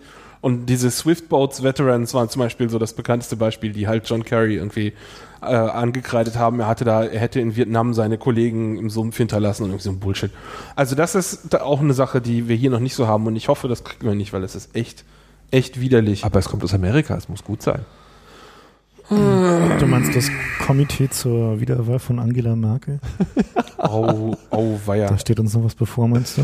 So eine Sache, auf die wir nochmal noch mal einmal nicht häufig genug hinweisen können, ist äh, genau hingucken, wo kommt die Kohle für solche Leute her. Ne? Also wo, woher kommt Geld, um Parteien oder Personen zur Wahl zu verhelfen? Das ist halt in Deutschland eine, eine super kritische Sache, speziell jetzt, wo wir halt anfangen, halt auch so merkwürdige Randgruppen dazu haben, die möglicherweise noch nicht im Parlament sind, wo möglicherweise noch nicht in der Parteispendenerfassung drin sind. Äh, da genau hinzugucken, wo das Geld herkommt, ist zum Beispiel auch so eine Aufgabe, die eigentlich ja doch die Presse erfüllen sollte, aber da mache ich mir gerade auch nicht so viele Hoffnungen. Nicht mehr. Naja, wir wollten so ein bisschen. Aber ist auch geil, ne? Ihr haltet von GEZ-Gebühren nicht so richtig viel. ähm, Ver vermute doch, ich mal. Nee, ich halte, halte von öffentlich-rechtlich finanzierten Rundfunk äh, eine ganze Menge. Ich Ja. halte, äh, Also ich bin- zahle brav meine GEZ-Gebühren seit vielen Jahren. Was ich nicht mag, ist die GEMA. Nee, also was ich. Okay. Mit GEZ kann ich leben, aber weißt du, wenn du mal bei YouTube bist und du Ja. gehst irgendwie zu einem zufällig ausgewählten Video, dann hast du in 80% der Fälle inzwischen this Video not available. Ja, aber ich, aber ich finde es schon spannend, weil du bist dann schnell wieder bei Diskussionen, wer will das überhaupt? Und dieses Ding sozusagen, ja, wir bräuchten eigentlich eine Institution, die hingeht und sagt, äh, wer, wo kommt denn eigentlich das ganze Geld her? Das musst du natürlich bezahlen. Und das Spannende daran ist, du musst nicht bezahlen, wenn die das aufdecken. Du musst auch die 50 Fälle bezahlen, wo die irgendwas anrecherchieren und da passiert nichts. Hm. Und das will einfach keiner. Das will einfach keiner mehr bezahlen. Und das, kann, das kannst du heutzutage nur öffentlich machen, also öffentlich-rechtlich, wenn du das überhaupt machen willst. Und, wir, äh, wir sind da ganz bei dir. Also ich meine, öffentlich-rechtlicher Rundfunk hat seine Berechtigung, äh, muss halt nur möglichst parteifern sein und nicht so, wie es Ja. momentan ist, dass irgendwie in bestimmten öffentlich-rechtlichen Sendern oberhalb eines bestimmten Einkommensklasse du halt irgendwie nur mit dem richtigen Parteibuch irgendwas werden kannst. Na, wie SWR gerade? Und äh, das ist das eine. Und, ja, das- oder ZDF letztens. und das andere ist. Ja, aber das, genau. der SWR wird gerade komplett irgendwie. ja, aber ZDF ist war auch krass, ne? ZDF ist gegründet worden als CDU-Sender, weil die Ja. ARD den damaligen, ich glaube, das war unter Adenauer Naja, zu, aber trotzdem hat man schon geglaubt, dass man im Jahre 2000 irgendwas vielleicht da schon ein bisschen weiter ist. Aber Im ZDF? Ja. Nö. Ja. Die Brennernummer hat schon noch ein paar Leute geschockt, denen das schon klar war. Na gut, also wie gesagt, uns nicht so sehr, also, aber das, das denke ich mal, also, also die Hauptkritik. Diese SWR-Nummer sollten wir noch mal kurz erzählen, falls es jemand nicht mitgekriegt hat. Da ist nämlich gerade die, die Chefin für die Fernsehfilmproduktion beim SWR. Äh, der, der Chef ist ausgetauscht worden gegen die Tochter von Schäuble. Mhm. Und äh, der vorherige Chef, seine letzte Produktion läuft gerade, heißt Alpha 07 und ist eine dystopische Zukunftsvision Ja. aus einem Big Brother Staat mit äh, Pre-Crime und mit Gehirnscanner. Genau, und mit Untergrundgruppen, die Hacker getrieben sich versuchen, gegen das System zu wehren. Und der wird abgesägt und die Schäuble-Tochter kommt. Also das hat schon auch alles ein echt übles Geschmäckle, so Mhm. widerlich. Nee, also um nochmal sozusagen diesen, diesen Gedanken zu vervollständigen, nee, also äh, ist tatsächlich so, dass äh, öffentlich-rechtliche Medien haben auf jeden Fall eine ganz wichtige Bedeutung, nur müssen sie die A wahrnehmen und B muss dieses irgendwie äh, Druckerkolonnen in Kassel von der GZ halt aufhören. So, das sind Ja. halt die beiden einzigen Sachen, die wir da als Problem haben. Genau, und das Problem ist dann sozusagen, die muss auch einer hören, damit das sozusagen, und das ist, das ist halt wirklich, das ist wirklich ein Problem. Hey, solange das archiviert wird, würde mir das völlig reichen. Ich erwarte gar nicht, dass sie die fetten Einschaltquoten haben. Im Gegenteil, ich finde das schlecht, wenn die auf Einschaltquote gucken. Ja, mhm. ich finde, da muss es eine, eine gewisse Grundanforderung, so einen Katalog geben einfach, wo drin steht, dieses und jenes ja, ja, muss äh, für, die, für die zukünftigen Generationen zumindest im Archiv verfügbar sein. Ja. Und äh, das muss dann alles im Internet sein, irgendwie no questions asked, äh, in offenen Formaten, beliebig runterladbar, ohne IP-Sperre und alles so fertig. Und meine, wenn man sich so anguckt, was die ARD da gerade diskutiert, halt den letzten Primetime-Spot für Dokus durch noch eine scheiß Talkshow zu ersetzen, da kam einem dann doch schon so ein bisschen die Zweifel an. Ausgerechnet mit dem Plasberg, da hatte ich ja irgendwie hart aber fair, ja, wo ich irgendwie die erste Sendung gesehen habe und dachte so, bitte was? Mhm. Das ist ja noch schlimmer als Ilona Christen damals so. Oh mein Gott. Und Anne Will hat gestern, vorge oder was vorgestern, jemand diese Anne Will-Sendung gesehen? Nee, ich habe nur darüber ich gelesen. die erste Minute ausgehalten. Die erste Minute habe ich ausgehalten und dann so, warum sind die Terroristen eigentlich so hinter uns her, fragt die Moderatorin. So, was haben wir denen getan? Und dann kommt der Innenminister und sagt, ja, äh, nein, das darf man nicht fragen, weil es ist ja nicht unsere Schuld, dass die uns verfolgen. Und da wird so völlig unkritisch einfach. Und dann hatte die nicht den Maskolo da, den, den, ja. äh, den Spiegel-Chefredakteur. Das ist so ein, auch so ein, so ein Punkt, äh, genau, wo wir noch drüber reden müssen, nämlich kognitive Dissonanz. Also du weißt eigentlich was und du tust trotzdem was ganz anderes. So, weil aus diversesten Gründen. So, und wenn sich da der Chefredakteur des wie ehemaligen Sturmgeschützes der Demokratie äh, und des ehemaligen Nachrichtenmagazins hinstellt und sagt, er möchte gerne irgendwie die Vorratsdatenspeicherung, weil das müsste doch jetzt mal jeder einsehen, dass man die da braucht ich habe es nicht gesehen, ich habe es nur gelesen, dann äh, frage ich mich doch so, hallo, hat der schon mal was von Informantenschutz gehört? Aber nein, äh, vermutlich nicht. Nein, die haben, glaube ich, einfach keinen Informanten mehr. Nein, der Mann, nicht mehr der, Mann, beim der Mann beim Spiegel, der jetzt der Chefredakteur ist, ist der vorherige Redakteur für Geheimdienstfragen.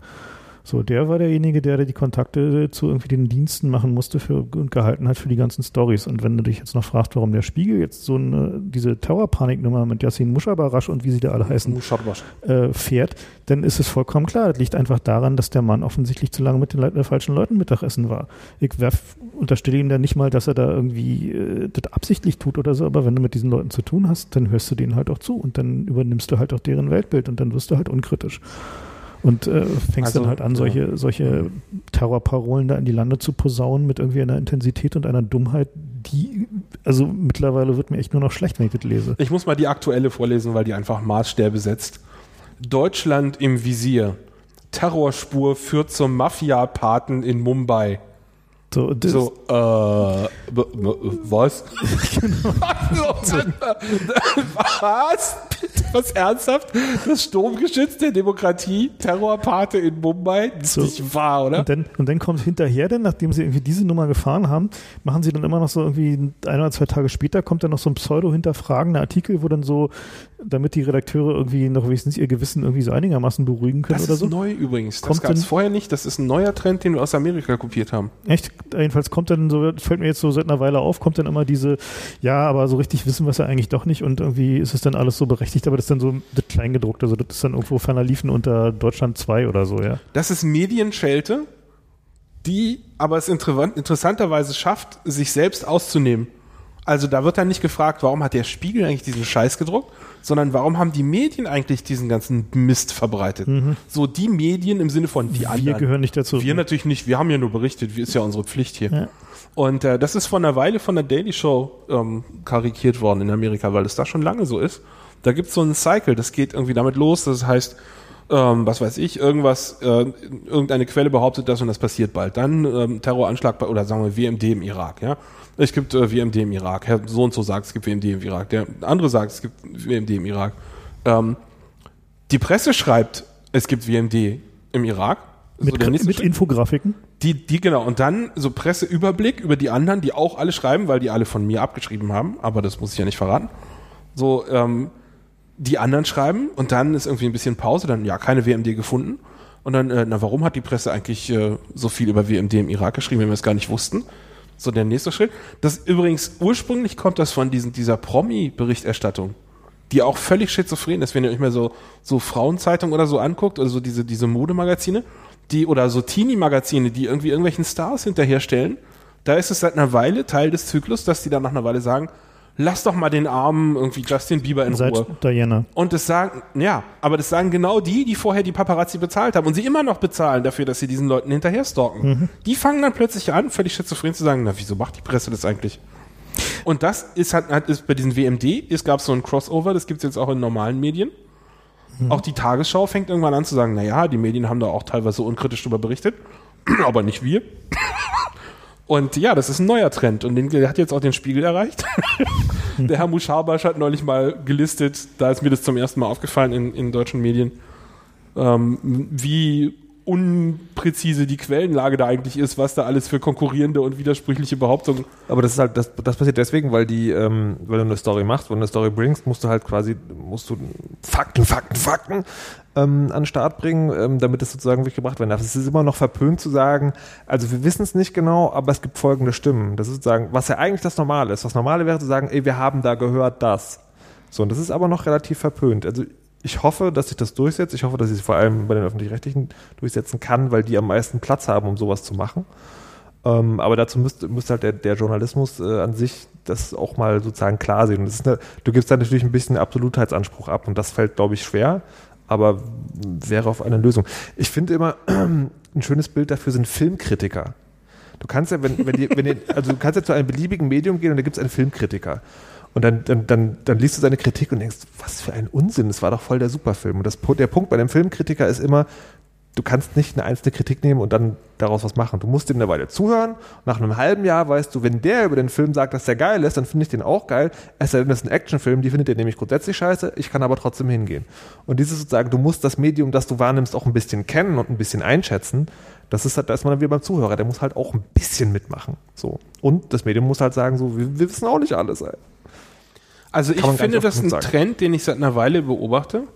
Ähm, also früher hieß es, die Tagesschau hat irgendwie gesagt, äh, Barschel ist tot. Ja? Dann gab es irgendwann den Trend zu sagen, bei manchen Meldungen, wie der Spiegel in seiner Vorab äh, am Montag berichten wird, also diese, diese, dass man überhaupt sagt, die Meldung kommt nicht von uns, sondern wir beziehen uns hier auf die Berichterstattung in, Das ist was weiß ich. Das ist ein Trend, das gibt seit einer Weile. Das ist aber Werbung, das ist Magazinwerbung. Also gerade dieses, äh, das ist Werbung für Magazine und oder Fernsehsendungen, das kann man sehr häufig feststellen, weil du kriegst dann, das Ding ist ja, du bist als Nachrichtenredakteur oder als, als äh, tagesaktueller Redakteur bist du immer in einer Zeitknappheit. Wie Moment, du kriegst da ein Kickback für oder so?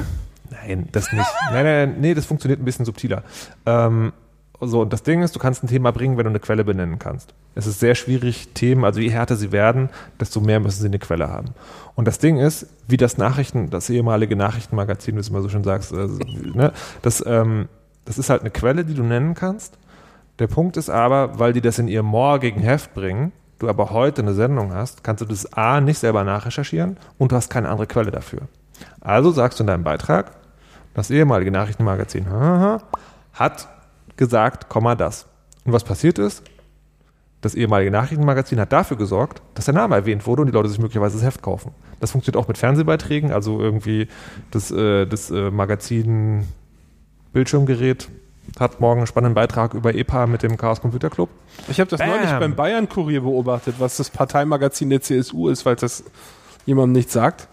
Ähm, die haben den Innenminister interviewt von Bayern und der hat irgendwie ein, ein Statement rausgehauen, was auch mal wieder ein, äh, kaum zu überbieten war, wo er meinte so, äh, wenn Politiker nichts dagegen tun, sozusagen, dass, dass Gewalt, also gemeint waren die Castor-Gegner, dass das, also wenn die das nicht äh, abkanzeln, dann seien wir quasi auf dem besten Weg äh, zu einer neuen RAF. Also die Linksterroristen von den Castor-Gegnern. Und es war ein an Dämlichkeit kaum zu überbietender Spruch und ich wollte da gerne drauf linken. Aber ich habe es nur beim Spiegel gefunden, der sich auf den Bayern-Kurier bezogen hat und der Bayern-Kurier selber hat es noch nicht. Und da habe ich, also das erklärt es jetzt, dass es einfach Werbung ist, ja, dass die gern ihren Namen in der Presse haben wollen. Aber das finde ich total überhaupt nicht nachvollziehbar, weil ich habe ja den Anspruch, meine Quelle nicht nur zu nennen, sondern drauf zu linken. Und wieso haben die das dann äh, nicht wenigstens auf ihrer eigenen Webseite, damit man das tun kann? Weil ich hatte an der Stelle die Option, ich kann jetzt entweder zum Spiegel linken, was ich gerade mal aus fundamental terroristischen Gründen nicht tun will, ähm, oder ich kann halt zur Originalquelle linken, was ich eigentlich tun wollte, nämlich den Bayern-Kurier, aber der hat es noch nicht gehabt. Und das ist eigentlich total der Schuss in den Ofen an der Stelle. Ja gut, aber das ist dann sozusagen, da hat die Marketingabteilung nicht aufgepasst. Das ist ja eher, kann man eher vermuten, dass der Bayern Kurier sozusagen, das, was du da machst, ist natürlich auf deine eigene Seite auch eine Vorabmeldung stellen, wo dann drin steht, in der morgigen Ausgabe können Sie übrigens lesen, Komma das. Ja, genau. Oder es ist halt möglich, dass der äh, gute Minister dann sagen, nicht wichtig genug war, um genau so auf an den Start zu bringen. Aber normalerweise hast du, hast, hast du genau das. Das ist ja, ja, naja, jetzt halt, ne, wenn, Ja. wenn die Aufregung groß genug war. Das ist normalerweise ist es ja, also bei Fernsehsendungen ist es, äh, sieht man das total gut ähm, und auch bei Magazinen, die haben dann so einen Vorabartikel. Der ist dann so zwei bis drei Absätze lang, steht drin so, ja, hier irgendwie Hacker des CCC haben gezeigt, dass äh, der neue Personalausweis total sicher ist. Äh, mehr dazu heute Abend um 21.15 Uhr oder morgen in Ausgabe 43. So, Wie kommt das eigentlich, dass, wenn, sagen wir mal, der Spiegel oder die Tagesschau äh, in ihrer Online-Ausgabe über, sagen wir, den CCC berichten, dass sie dann nicht einen Link da reinmachen? Also wir haben ja eine Webseite, wo wir Presseerklärungen veröffentlichen als CCC.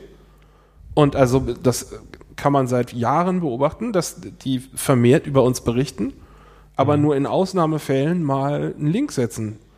Und also, ich meine, das ist ja schon eine Sache, wenn sie uns als Quelle nennen, das ist ja an sich schon gut, aber so diese, diese, was ich völlig selbstverständlich finde, wenn ich irgendjemanden zitiere, dass ich dann auch einen Link setze. Wieso ist denn das bei den öffentlich-rechtlichen und überhaupt bei den eta- etablierten Medien noch nicht so? Na, das, ich, mu- ich muss ganz ehrlich sagen, da kann ich jetzt tatsächlich nur spekulieren, äh, weil ich habe bei beiden nicht gearbeitet und ich versuche das selber immer zu machen, wenn ich einen Online-Artikel schreibe. Na, es gibt, es, doch mal. Nee, es gibt, es gibt natürlich die ganz menschlichen Erklärungen. Ne? Also irgendwie, also bei der Tagesschau könnte ich mir zum Beispiel vorstellen, da gibt es sozusagen ein relativ striktes Management von wegen, die, äh, äh, die Inhalte müssen online, ja, die sind halt in der 2015 und dann müssen die halt auch auf der Seite sein. So, und da müsst, was man, was die eigentlich interessante Frage ist, verlinken Sie nur den CCC nicht oder verlinken Sie generell keine Quellen? Nee, generell nicht. Also ja, genau, diese, generell keine Quellen. Diese kann Idee, dass man seine Quelle nicht verlinkt, finde ich total abstoßend bei den ganzen dann, ja, Medien. aber das, also das, das, das kann, also tendenziell ist das, äh, es gab mal eine Zeit lang die Angst, es gibt ja immer diese schönen ähm, Sprüche hier, so, wir übernehmen keine Haftung für die bla bla bla. Ach so, das kann natürlich So, sein. ähm, äh, und das ist, ich habe mal mit einem CMS gearbeitet bei einem Sender. Die das konnten hat das nicht. Doch, doch. Aber da hattest du unter jedem CMS ist Link. Content Man- Content Management System. Ja. Da hattest du sozusagen äh, unter jedem Link, der extern ging, hattest du diesen Spruch drunter. oh, nee. Überall auf der Seite. Das Na, ist, okay, das das ist relativ großartig. Ähm, die öffentlich-rechtlichen haben dann nochmal ein zusätzliches Problem, weil sie immer befürchten müssen, dass sie wegen des Rundfunkstaatsänderungsvertrags angekackt werden, weil da Werbung möglicherweise dahinter ist. Also ich meine, das ist, das ist jetzt kein, ne, da geht es jetzt nicht um Ja, CCC, da geht es darum, warum man mit externen Links generell sparsam ist. Ja. Und das, der Punkt ist zum Beispiel beim Nachrichtenmagazin. Du kannst, also äh, es gibt als öffentlich-rechtlicher Sendung darfst du nirgendwo hin verlinken, wo, äh, wo gezielt Sachen verkauft werden. Ja? Also wenn du, wenn du dich verdächtig machst, äh, zu einem Online-Shop verlinkt zu haben, ist es relativ schwierig. Das ist bei dem Jugendsender total großartig, wo du, wo du äh, sogenannte kurze Infobändchen machst, wo du vorstellst, wie hier neue Glitzerröckchen, total geil, letzte Schrei in Berlin, müsst ihr euch alle anziehen, gibt es dort aber dann dort kannst du nicht sagen, wo es es gibt. gibt es dort dort im Online. Ne, doch, du kannst sagen, wo es es gibt. Du Dann kannst, die Leute googeln, Es war ja? eine Zeit lang sogar so, nein, du konntest die URL auf die Webseite schreiben, Aber nicht ein Link? aber nicht den Link. So, ne, das, das ist so die Also beim, Perversität. beim Spiegel ist es, glaube ich, eher so, dass sie doch bei den anderen Zeitungen, dass sie vermeiden wollen, dass die Leute weggehen von der Seite. das ist genau, das ist der zweite Punkt. Also der erste Punkt sozusagen Au- Aufriss, möglich, möglicher juristischer, Mhm. befürchteter juristischer Aufriss. Und der andere ist, dass es, dass es im Internet und gerade bei klassischen Medien noch diese, äh, diese, diese relativ irrige Vorstellung gibt von, ja, wir müssen die Leute ja bei uns auf der Seite halten. Ich habe, habe, Portalanspruch. Ich habe, ich habe in Redaktionen äh, schon relativ heftige Kämpfe geführt für Leute, die User sind erwachsen genug. Und wenn wir den, wenn du machst dich sozusagen eher zum Freund der User, wenn du sagst, pass mal auf, das ist das Thema, das halten wir davon. Und hier, hier, hier und hier kannst du dich da weiter informieren oder das sind unsere Quellen.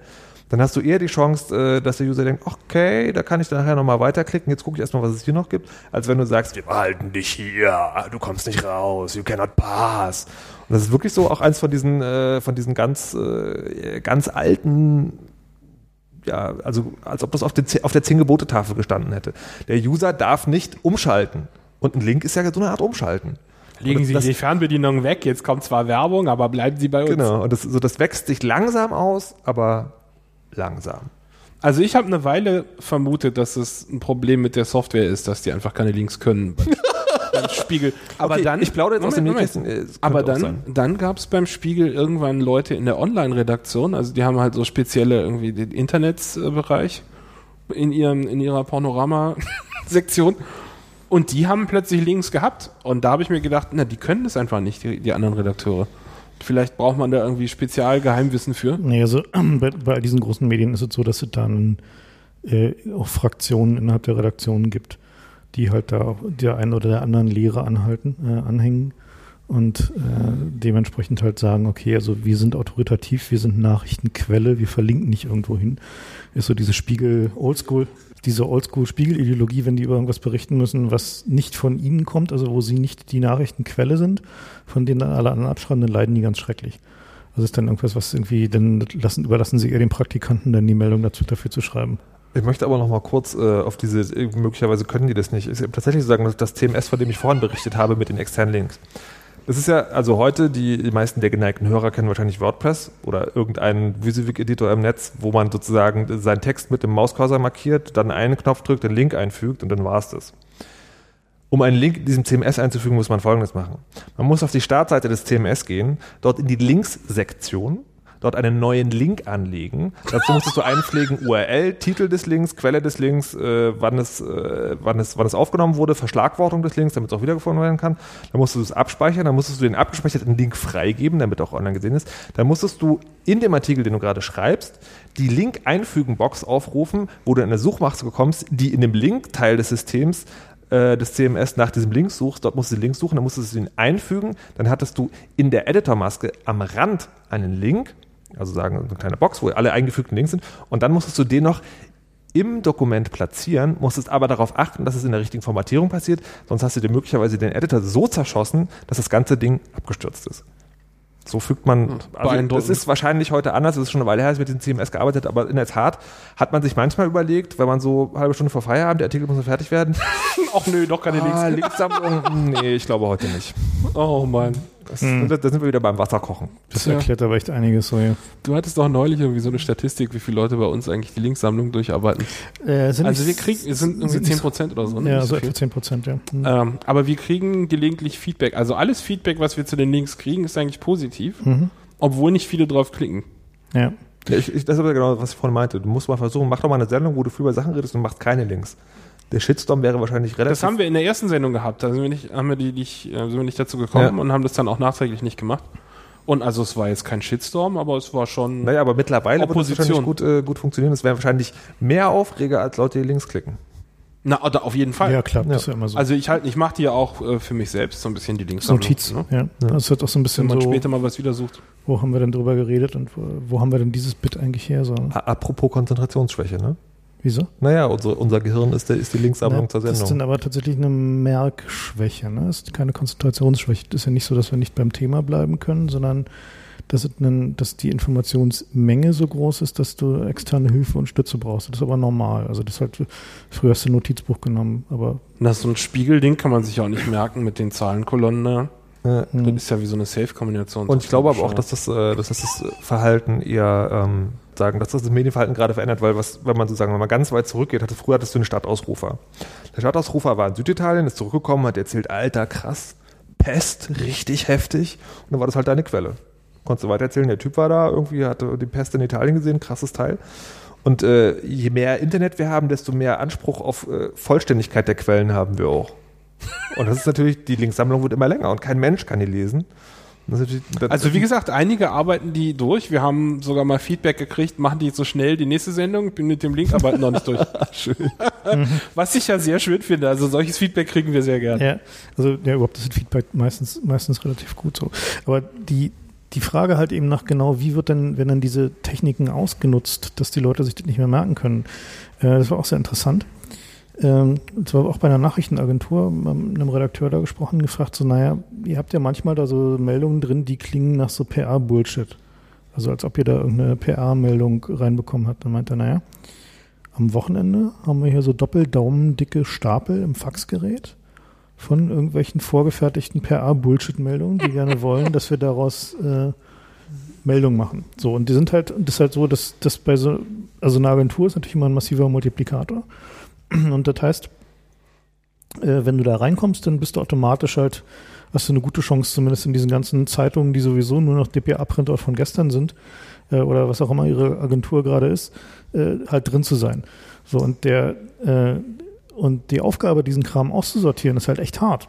Weil da sind durchaus auch Meldungen dabei, also Sachen bei, die tatsächlich eine Meldung werden könnten. Und, aber da gibt's halt auch jede Menge Leute, die offensichtlich immer wieder versuchen, da reinzukommen. Und wenn du dir anguckst, die Quote von PR-Beratern oder Leuten, die in die PR für Unternehmen oder für Agenturen gehen und tatsächlichen Journalisten. Wir sind mittlerweile so, weit, dass es mehr Leute gibt, die PR machen, als Journalisten. Also tatsächlich Leute, die irgendwie bei Agenturen oder bei, bei Sendern und dergleichen Dingen mehr arbeiten. Das heißt also, der Informationsdruck auf die Medien, der durch diesen ganzen Bullshit, der da kommt, passiert, wird halt auch immer größer. Also man ist halt teilweise offen, weil hier irgendwie so gerade so Spielebranche oder so ist vermutlich noch relativ straightforward und äh, Na, im Gegenteil, da gibt es einen gewaltigen Druck. Wenn du da einmal ein Review machst, der nicht irgendwie genehm ist, dann kannst du richtig auf die Fresse kriegen. Na, Also hier noch nicht so, aber in Amerika. Ja, das, also muss ich ganz ehrlich, das, hat- das erlebe ich tatsächlich anders. Also in der Tat so, ich würde von den Zahlen her auch sagen, es gibt viel mehr Leute, die PR arbeiten als, äh, als, sagen, als, als Spielejournalisten. Ähm, also als festangestellte Spielejournalisten. Was dann wieder ein interessanter Punkt ist, äh, PR wird einfach besser bezahlt, also langfristig. Also Mhm. irgendwie, ähm, ähm, das ist halt die Frage, ne, wer bezahlt unsere Medien. Aber es ist in der Tat, kommt es ab und zu mal vor, dass man ein Spiel verreist und dann kriegst du lustigerweise, du kriegst nie auf ein positives Review. Also wenn du sagst, geiles Spiel, voll drauf hängen geblieben, schickst ein Belegexemplar an die Agentur und dann ist halt gut. Wenn du ein schlechtes, schlechtes Review machst, dann kommt natürlich die Frage, äh, Entschuldigung, was ist, äh, warum? Und der Punkt ist dann, dass es äh, ist, glaube ich, tatsächlich einfach die, also ich habe es bis jetzt nur so erlebt, muss ich an dieser Stelle sagen. Ich habe dann erklärt, ich finde das Spiel aus folgenden Gründen scheiße. Irgendwie KI ist schlecht, Grafikfehler und äh, macht einfach Es stürzt ab und die Safe Games sind korrumpiert. Ansonsten geiles Spiel, Genau. aber So, und dann, äh, und dann ist, ist es aber auch gut. So, dann ist es, dann ist das halt so und ähm, ich habe auch noch keinerlei, wie heißt es ja, also Strafmaßnahmen bekommen, dass er keine Spiele mehr von der Firma bekommen hätte oder sowas. Sanktionen. Ich glaube, die, äh, dass die Agenturen, die für so Spielefirmen arbeiten, mittlerweile auch ganz genau wissen, wann ein Spiel sozusagen gut ist oder nicht. Man kann das zum Beispiel daran feststellen, wenn es schwierig ist, an ein Spiel zu kommen, das relativ viel Vorabpresse bekommen hat, Dann die ist es scheiße. Wahrscheinlichkeit, dass es scheiße ist, relativ hoch. Und den Leuten ist also klar, sie können nichts mehr dagegen machen, deswegen gehen die Muster dann ein bisschen später raus. versteht. Heißt, sie versuchen dann die, den, die Zeitspanne für die Verrisse zu ver, Genau. verringern. Aber äh, interessant ist ja, dass die Mechanismen in der, in der Politik funktionieren ja doch eher expliziter. Da ist es ja so, dass offensichtlich die, die Journalisten äh, oder deren Chefredakteure Angst davor haben, dass sie eben zum Beispiel keine Interviews mehr kriegen oder dass sie nicht mehr mit auf die Ministerflüge dürfen oder dergleichen Dinge mehr, wenn sie nicht, sich nicht genehm verhalten. Also wenn sie halt da Dinge publizieren oder Fragen stellen, die unerwünscht sind. Und diese, diese Manipulation, das, das Entziehen des Zugriffs zur Macht ist ja auch genau das, was halt zum Beispiel halt beim Spiegel oder bei, bei anderen Nachrichtenmagazinen halt sehr effizient wirkt, die ja darauf angewiesen sind, dass sie in diesem Newsflow drin sind, dass sie halt den, die Informationen zugesteckt bekommen, dass sie die SMS aus der, aus der Kabinettssitzung bekommen und dergleichen Dinge mehr, um halt eben wieder vorne dabei zu sein. Und diese Drohung mit dem, mit dem Liebesentzug wirkt da doch sehr effizient. Also es ist so, wenn, wenn man so mit politischen Journalisten in Berlin redet, die natürlich namentlich niemals genannt werden wollen würden, äh, sind diese Maßnahmen gerade jetzt so in den, also eigentlich seit Gerd Schröder, muss man sagen, so seit, also der hat damit angefangen, systematisch zu betreiben, äh, sind die schon sehr explizit geworden. Also so, dass sie halt einfach dann auch gesagt bekommen, so, nee, du jetzt gerade mal nicht oder tut mir leid, nee, sie heute nicht. Und den, und damit halt einfach auch so eine, das Risiko, also das Berufsrisiko namentlich Kritik zu üben an Vorgängen, an Regierung, an, an Entscheidungen oder auch an, an Panikmache, äh, eben entsprechend hoch geworden ist und dann man sich das dann einfach nicht mehr leisten kann. Und selbst wenn man sich selber, es einem selber egal wäre, weil man kann ja auch über, keine Ahnung, muss ja nicht über Innenpolitik schreiben, man kann ja auch über Computerspiele schreiben, dann ist es aber trotzdem so fürs Medium nicht. Ne? Also es ist halt dann so, dann wird dann häufiger mal die gesamte Zeitung abgewatscht und die bekommt dann halt eben keinen Zugang mehr oder dergleichen Dinge mehr. Und diese, diese, diese Manipulation, die da stattfindet, hat, glaube ich, auch einen, einen großen Einfluss darauf, wie staatsgläubig mittlerweile zum Beispiel Interviews geführt werden. Also früher kann ich mich erinnern, so, also wenn man so mal alte Spiegel so aus den 70ern zum Beispiel anguckt, da haben die noch so richtige Kracher-Interviews drin, also richtig so mit irgendwie mal nachbohren und mal irgendwie, also eben nicht irgendwie so ein, ja, so diese, diese üblichen Wischiwaschi-Geschichten und so Wohlfühlgeschichten, sondern halt mal so richtig, richtig äh, draufgeklopft. Und heutzutage, ja, ist das Risiko dann offensichtlich zu groß.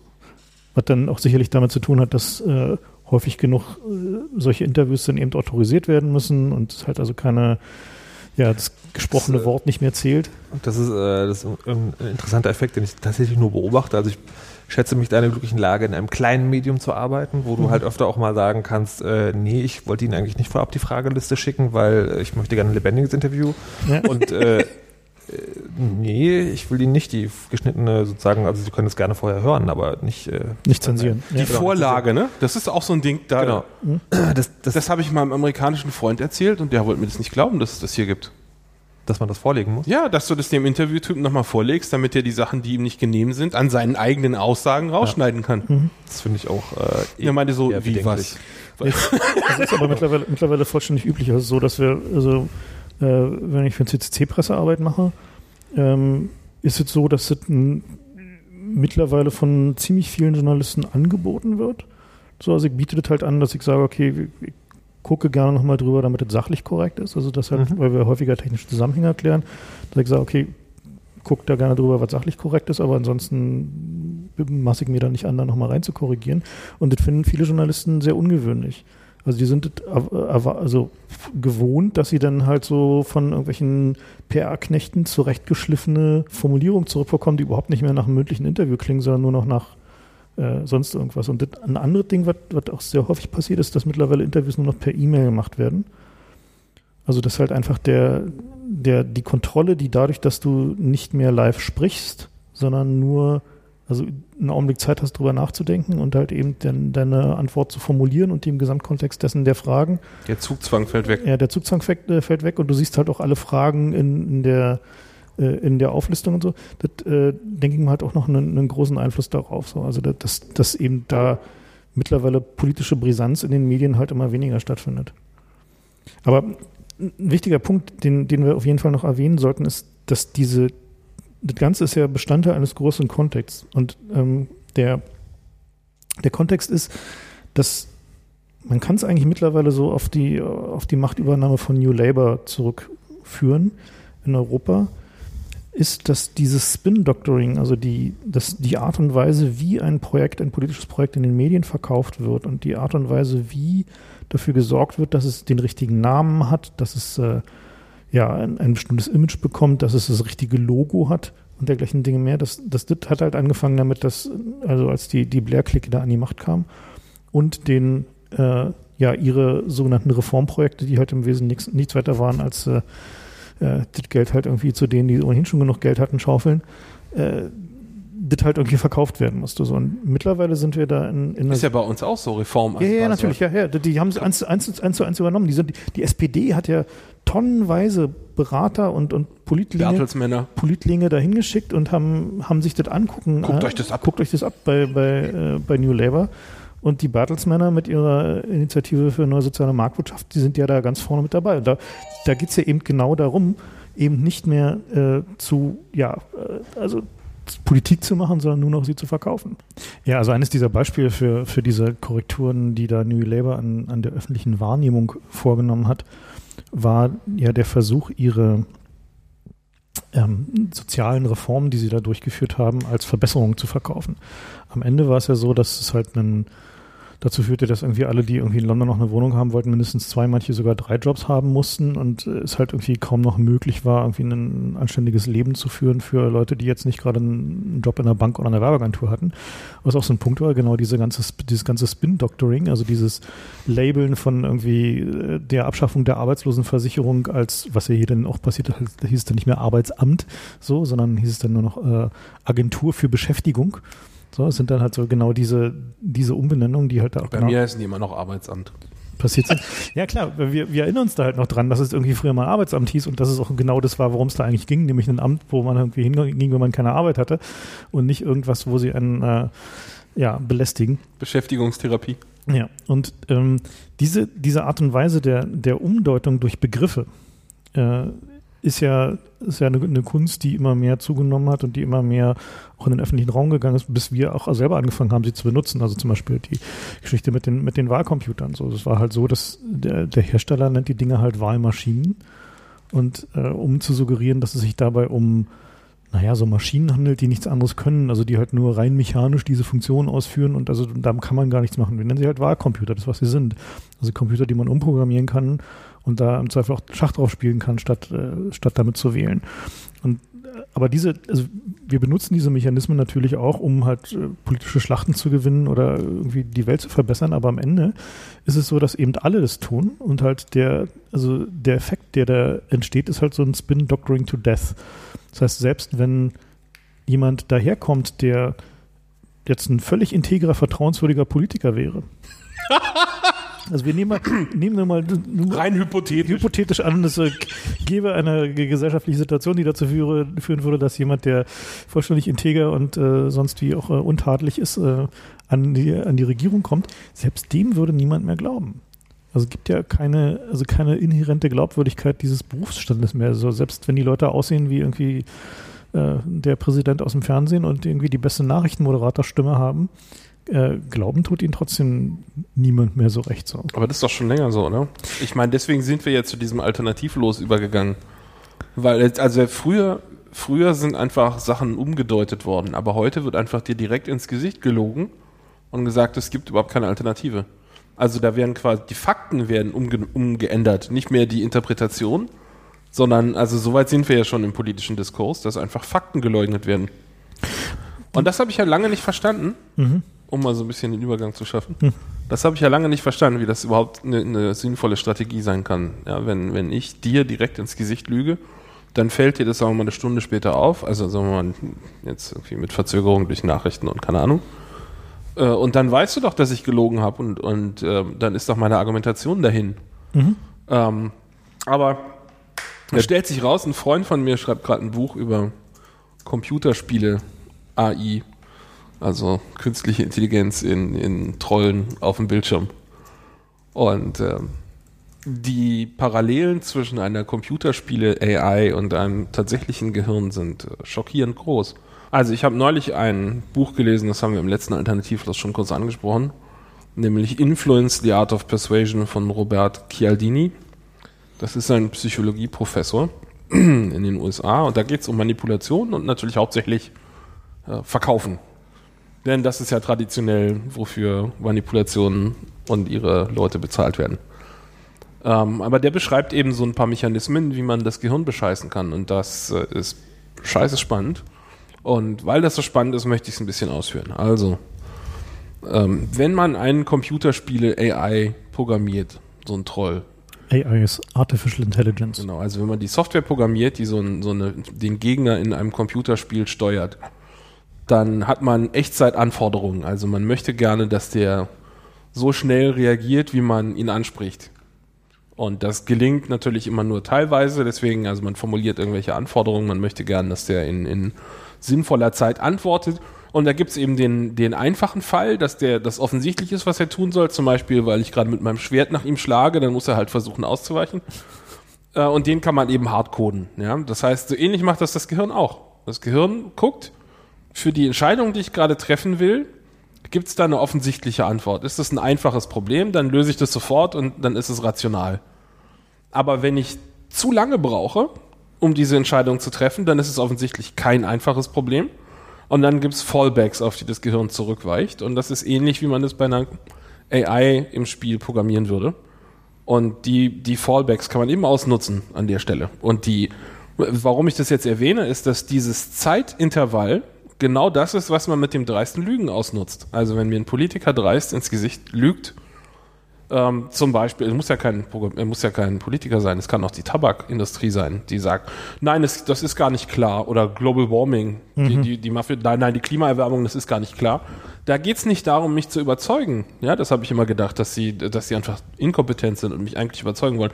Aber das ist gar nicht der Hintergrund, sondern der Hintergrund ist, mich lang genug aufzuhalten in meinen Prozessen, in meinen Denkprozessen, dass ich von dem rationalen Entscheiden zurückfalle auf die Heuristiken, auf die, auf die äh, Verfahren, Basisfunktion. genau, Basisfunktionen, Verfahren, die, die nicht klar definiert sind, sondern die so Faustregeln folgen. Ja, und darum geht's. Wenn, wenn dir jemand so richtig ins Gesicht lügt, dann möchte der, möchte der dich gar nicht überzeugen, äh, sondern er möchte gern, dass du äh, feststellst, hm, das ist vielleicht doch kein so einfaches Problem, na dann vertraue ich mal der Autorität. Das ist zum Beispiel eine der, der Strategien. Das heißt, das ist so eine Zwei-Stufen-Strategie üblicherweise. A, man sät so ein bisschen Unsicherheit. Unsicherheit ist so ein Katalysator an der Stelle. Ja, wenn man es schafft, dass die Leute sich unsicher oder alleine fühlen, das ist ein anderer Katalysator. Und dann dafür sorgt, dass es eine Autoritätsfigur gibt oder dass es eine Herde gibt, der man folgen kann. Das sind so die Hauptheuristiken äh, an der Stelle. Dann kann man die Leute dazu bringen, dass sie Sachen tun, die sie eigentlich nicht tun wollten. Ja, es sind halt, sind halt, ist halt ein Zurückfallen auch auf einfach auf evolutionär entstandene Muster, die halt einfach dem, dem Überleben gedient haben, so. Und die in, sagen wir, normalen Umgebungen halt auch irgendwie ganz gut funktionieren. So, also um das Überleben sicherzustellen, aber die, wenn man sie ausnutzt, natürlich äh, echt tricky werden können. Also und, und halt eben, äh, eben nicht mehr dem, also das intuitive Handeln in solchen Fällen äh, muss dann eben nicht äh, zwangsläufig das Richtige sein, weil eben dein Gegner nicht mehr die Natur ist oder der Säbelzahntiger oder das Mammut, sondern äh, jemand anders, der genau weiß, wie die Mechanismen in deinem Kopf funktionieren und sie eben ausnutzt. Und äh, ja, gerade bei, also bei der, bei der, was du, weil du gerade sagtest, Herdentrieb, ein Großteil der Werbung für Zigaretten war ja eine Zeit lang so, come on, everybody's doing it. So, ne? Also jeder Das war Vor- ja auch Vorbild, so. Vorbildwirkung, äh, Schauspieler, äh, überall, also Rauchen war halt das, was alle getan haben, also wird das schon gut sein. Der Fallback, wenn du nicht sicher bist, ob du jetzt aufhören musst oder nicht, ist, dass du weitermachst. Ne? Mhm. Das ist ja wie mit Autofahren. Du weißt ja auch, Autofahren ist schlecht für dich, das weiß jeder. Ne? Die Statistiken sind bekannt, wie viele Leute im Verkehr jeweils sterben. Ja, wir wissen, es kostet es eine unglaubliche Umweltverschmutzung, mit dem Auto rumzufahren. Wir wissen, die, die Straßen zu bezahlen kostet ein Schweinegeld. Ja, wir wissen, es hat eigentlich fast nur Nachteile und wir sollten eigentlich öffentlichen Nahverkehr nutzen. Aber solange die, die PR-Agenturen es schaffen, Zweifel zu säen, ob das jetzt wirklich schlimm ist oder ob es da noch einen Zwist gibt, vielleicht ist es ja noch nicht zu Ende entschieden. Ja, es gibt ja noch Gegenstimmen. Das ist gerade die Position bei, bei den Klimaleugnern, Klimaveränderungsleugnern. Ja, da gibt es aber noch Gegenpositionen. Die gibt es gar nicht, aber das ist ja nicht der Punkt, weil es ja niemand nachprüft. Es reicht, wenn die Unsicherheit groß genug ist und dann kannst du weitermachen, wie du bisher machst. Ja, das ist halt genau dieser, dieser eine Mechanismus, ist halt, das Hirn hat halt eine Neigung zu geschlossenen Systemen, zu konsistenten Stories. Man bevorzugt Geschichten, die in sich schlüssig sind, die also keine Zweifel aufweisen, die also nicht irgendwie äh, ja, problematisch sind. Also wo halt nicht irgendwie so ein, so und genau das ist auch interessanterweise dieser Punkt, diese, diese Darstellung in den Medien, die ja dieser, dieser neutrale Blick, der in den USA ja noch sehr viel extremer als hier, dadurch pauschal hergestellt wird, dass man immer noch die Gegenmeinung mit dazu publiziert. Ja, also dass man halt einfach immer sagt so, aber es gibt ja noch Zweifler, die oder Es gibt noch diesen Crackpot aus Texas, der sagt, ja, der Ölregen ist total ungefährlich, der da gerade von BP verursacht wird. Ja, so ist das tatsächlich in den USA in den, in den Nachrichtengeschichten. Da wird dann zwar berichtet, äh, es regnet hier Öl, weil das Dispersionsmittel dafür gesorgt hat, dass das Wasser aus dem Golf von Mexiko mit dem Öl drin verdunstet und als Regen runterkommt. Aber es gibt auch diesen Crackpot von der Ölindustrie und der sagt, das ist alles nicht so schlimm. Und das ist, der Hintergedanke ist eben der neutrale Gesichtspunkt, dass man den warnen will, aber das hat halt den gegenteiligen Effekt. Mhm, weil es eben genau dafür sorgt, dass immer, also dass es halt einfach eine Verwirrung gibt und dann folgt man halt der nächsten Heuristik und die ist erstmal Glaube den Autoritäten.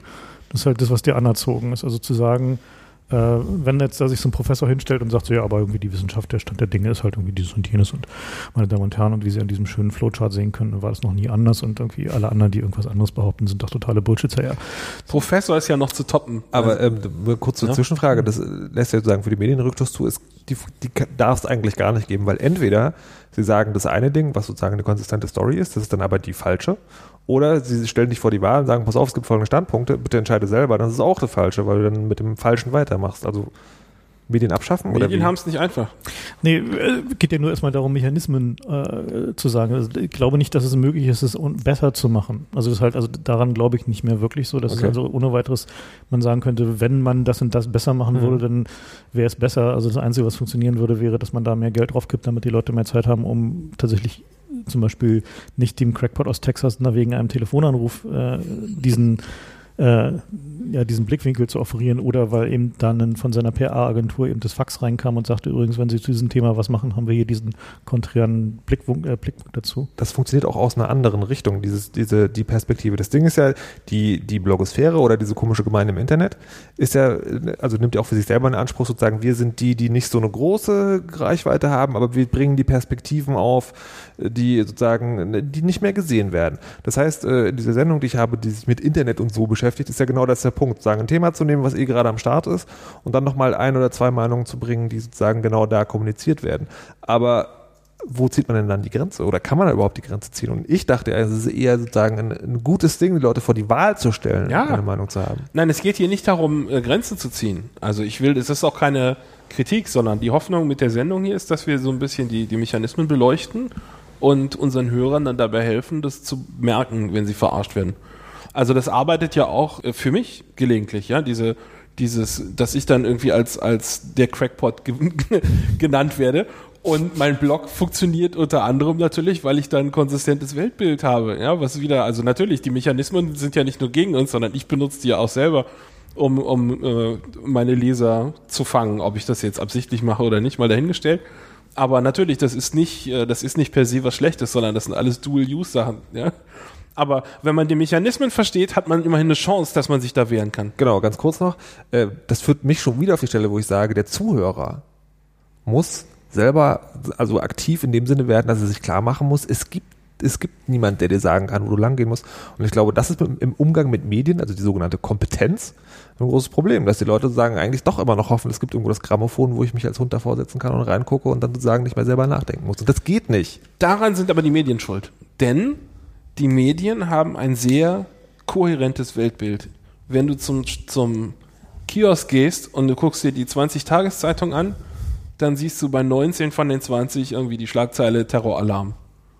Und dadurch kommt dieses, dieses Konzept überhaupt zustande, dass es eine, einen Konsens gibt, was gerade wichtig ist.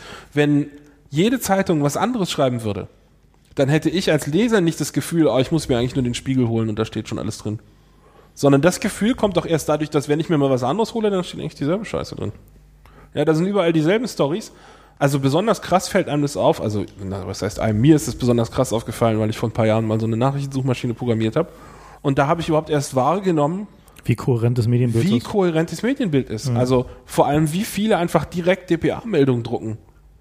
Äh, also tausende, tausende von Zeitungen haben einfach verbatim direkt kopiert die DPA-Meldung und haben das dann, das war Da dann ist- deren da ist- Auslandsberichterstattung. Da ist auch Da niemand, war nichts mehr, natürlich. Da nee, ist da auch keiner niemand mehr. der, ja. der irgendwie was anderes tun könnte. Ja. Aber dadurch entsteht doch überhaupt erst diese Idee, dass die Medien die Wahrheit haben. Wenn die sich alle widersprechen würden, dann käme doch keiner auf die Idee zu sagen, na, das wird schon die Wahrheit sein.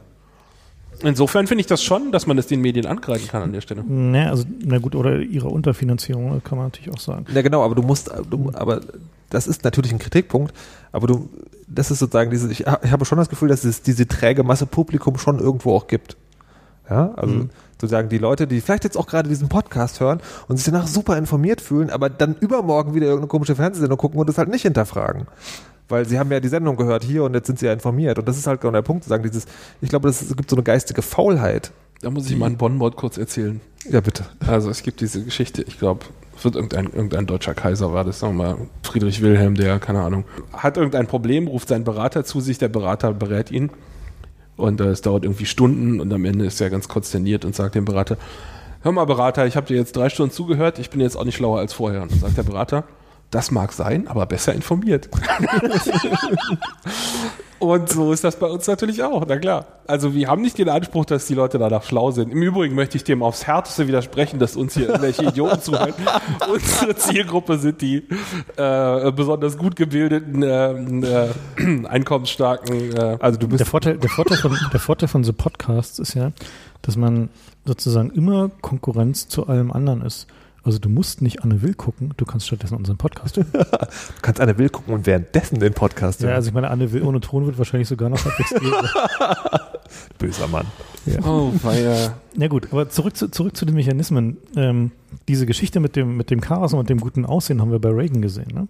Also Reagan, ja, unbedingt. unbedingt. Reagan ist ja genau deswegen gewählt worden, weil er halt aussah wie so ein Typ, der es halt hinkriegt. So, und der hat, und der hat ja immer noch, es hat ja immer noch, wenn du mit Amis redest, gerade etwas Der Konservatives. ist immer noch ein Held. So eine, so eine er- Lichtfigur. Ist er der Held, der die Sowjetunion niedergerungen hat. So. Ich meine, es war halt, also er war halt da nur die Galionsfigur, die, die auf die Idee, die Sowjetunion zu Tode zu rüsten. Da sind da andere Leute gekommen, die es dann durchgezogen haben. Aber sie brauchten halt offensichtlich da diese, diese ja, leicht durchgeknallte Cowboy-Figur da an, an der Spitze. Und, und Schröder, ich meine Schröder, ne? die, die Nummer mit Schröder und seiner Haarfarbe, ja. Also nichts hat irgendwie ihn offensichtlich so aufgeregt, wie, wie die Verleumdung, äh, oder was ich glaube, wie es Gericht, äh, Urteil war, glaube ich, dass es eine Verleumdung war, dass er sich die Haare färbt, ja. So, weil, ich weiß nicht, wahrscheinlich würde er graumeliert genauso cool aussehen, aber es ist halt irgendwie so, ja. Clinton sah ja sogar cooler aus, grammeliert. Stimmt, ja. Naja. Aber ist ja auch egal. Also wenn man heute Maria Novosti klickt, da haben sie eine Schlagzeile mit, mit Schröder mit einem Bild und da sind seine Haare eher noch dunkler als früher. Insofern Hm. Das ist bestimmt nur das Licht. bestimmt das Licht. Ja, oder? Also bei Reagan habe ich neulich eine witzige Analyse gelesen. Da hieß es nämlich, ähm, dass die ein TV-Duell hatten zwischen den Präsidenten. Und dass die vorher einfach das tatsächlich als TV-Duell betrachtet haben und da also sich äh, rhetorisch vorbereitet haben. Und Reagan ist da einfach hingegangen und hat in die Kamera gegrinst. Und sah dadurch aus, als habe er die Lage im Griff. Inhaltlich hat er nichts beizutragen gehabt, aber er sah aus, als hätte er es im Griff. Und deswegen ist er gewählt worden. Ne? Und seitdem haben wir dieses Spin-Doctoring, was in den USA inzwischen dazu geführt hat, dass die, die meisten äh, Image-Doctoring in diesem Fall. Image-Doctoring, genau, dass die meisten so Senatoren und, und äh, Kongressabgeordneten aussehen und wahrscheinlich auch so sind, als wenn sie sich Botox spritzen. Ja, das sind alles so, so künstliche Figuren, äh, zig Schönheits-OPs hinter sich, weil das einfach auch tatsächlich, äh, wenn Autorität nicht zu erreichen ist, dann kann man auch mit charismatischem Auftreten und gutem Aussehen Punkte machen. Dann muss man wenigstens so aussehen wie das Alpha-Männchen vom Dienst. Nicht, ach nee, gar nicht Alpha-Männchen, einfach äh, Seriosität so, ja. seriös oder sympathisch reicht auch. Also bei Bush war es ja nicht Seriosität, sondern dieses der Kumpel von nebenan. Also da, der hat einen Freund simuliert. Was das für Kumpel auch. hast du denn? Nein, na, naja. Für die Hillbillies. Geh weg, Mann. Für seine Zielgruppe. Verstehe. Na, also das muss kein, muss nicht Seriosität sein. Das ist in Deutschland noch sehr darauf äh, fokussiert, dass Politiker versuchen, Seriosität zu simulieren, indem sie einen Anzug tragen. Aber in Amerika ist das äh, noch eher so, dass die einfach tatsächlich versuchen auszusehen wie irgendwelche äh, Models, ja. Also alte Models natürlich. Aber äh, also das ist immer so ein richtig gruseliger Kulturschock, wenn man ins Ausland geht und da Nachrichten guckt und sieht, wie die Leute, die da etabliert sind, also wenn man hier Nachrichten guckt und, da ist dann so ein Wickert, ja, oder irgendwie jemand, den man seit Jahren kennt, dann sieht er aus wie ein seriöser Sprecher und man hat sich an den Duktus gewöhnt und findet die Stimme irgendwie man so vertrauenswürdig. Aber wenn, wenn du ins Ausland gehst, wo sich andere, ähm, ein anderer Duktus etabliert hat, das finde ich immer super gruselig. Also gerade in Amerika, wo die so äh, so, so, so Barbie-Puppenfiguren als, als Vorleserinnen haben. Bei uns gibt's ja dann immer noch so im Kostüm. Aber äh, wenn man in Amerika TV-Nachrichten guckt, das sind alles echt Barbie-Puppen, die da wegen ihres Äußeren sitzen und die auch in Diskussionen absichtlich keine sinnvollen Punkte äußern, sondern immer so dann Giggle, Giggle irgendwie äh, für die Optik da sind. Und das ist, das ist ja antrainiert. Also es gibt, gibt Untersuchungen zu den Frauen, das sind Leute mit Harvard-Abschluss, die sind nicht blöde. Also gerade bei Fox News kann man das sehr gut sehen. Die sind nicht blöde, aber die stellen sich da blöde, weil das einfach gefordert ist. Und äh, teilweise, was da so in, auch in Game Show-Moderatoren sieht man das auch sehr gut. Wenn man sieht, was, was im, im Ausland für Leute Game Shows moderieren und was bei uns für Leute Game Shows moderieren. Also äh, ein himmelweiter Unterschied und es ist sehr augenöffnend zu sehen, mal die Bilder abzugleichen. Bei Glücksrad, da gab's Ja, natürlich, das waren bei uns auch so, so Schuhverkäufertypen. Aber guck dir mal den Amerikaner an, der, der Glücksrad macht, da lag, liegst dich flach. Ernsthaft. Ja, die, das ist ja diese, diese Geschichte mit, der, mit dem, dass man eher Autoritäten glaubt oder Leuten, die aussehen wie der Kumpel von nebenan oder wie jemand, dem man irgendwie so vertrauen kann. Ne? Also diese Sache ist ja mittlerweile auch schon wieder ein Stück weit ins Gegenteil verkehrt. ne? Also wenn du so einen, so einen typischen Versicherungsvertreter, also der halt so in dem, in dem typischen seriösen Versicherungsvertreter oder Autoverkäufer, dem glaubst du instinktiv ja schon mal nicht mehr. Ja, Ne? Der kommt schon so ja so rüber, so wie so, naja, so. da hat man in den 80ern auch zum ersten Mal diesen Trend beobachten können, denn die sind immer, wie hieß der, was, Hamburg-Mannheimer oder so, ne, diesen, keine Ahnung, wie der hieß, aber der ist halt immer im Anzug gewesen und irgendwann fingen die Spots an, da war der im Pulli. Plötzlich. Und wirkte überhaupt nicht mehr seriös, sondern da haben sie halt versucht, so dieses, naja, das ist dein Nachbar, dem kannst du vertrauen, Naja, zu machen. Und also die, die Experimente sind durchaus alt und es ist sehr lohnend, sich das mal bewusst anzugucken. Na, die neueste Iteration ist ja, ist ja jetzt Social Media, ne? also Werbung in Social Media Genau. ist ja de facto ja die ewige Tupperware-Party. Also Wer Tupperware nicht kennt, sollten wir vielleicht kurz erklären, wie das genau, funktioniert. Tupperware sind, sind Plastikschachteln durchaus hoher Qualität, die, Strukturvertrieb im die Wesentlichen. als eher Strukturvertrieb, aber in der Bekanntschaft und im Freundeskreis und in der Verwandtschaft vertrieben werden. Das heißt, da werden dann sogenannte Tupperware-Partys veranstaltet. Das heißt, da kommen dann irgendwie die Kumpels und Freunde zusammen, irgendwie alle bringen noch einen Salat mit und dann äh, irgendeiner, entweder ist ein Tupperware-Vertreter eingeladen oder einer von den, den Mädels, die das dann veranstalten, ist dann, meistens sind es Frauen, ähm, ist dann Tupperware-Vertreterin und die haben dann diese Plasterschachteln und dann wird halt erzählt und hier und so und diese Plasterschachteln sind super toll und dann, die haben noch lauter Tricks mit irgendwie Vakuum erzeugen und den ganzen Trödelwurz. Irre teuer. Aber dann entsteht halt dieser, dieser Gruppenverkaufsdruck. Und dasselbe wurde äh, auf alles Mögliche mittlerweile übertragen. Also auf Dessous. Nicht äh, nur Gruppen, sondern Botox-Partys? ja, Botox. Es gibt Botox-Partys. unglaublich gibt es. Was? Ja. Hab ich auch Leute gelesen. treffen sich, um sich Nervengift zu spritzen. Hm. Also ich meine, ich kenne ja, dass Leute sich treffen, um andere Gifte zu konsumieren, aber Zurück zu Tupperware. also, es gibt jetzt zwei Punkte. Erstens natürlich dieser Gruppendruck, aber ähm, der Kontakt zu dem Verkäufer kam über einen Freund zustande. Und genau- das ist ein wichtiges Element, das, weil man einfach einen Vertrauensvorschuss genießt, wenn man von einem Freund vorgestellt wurde.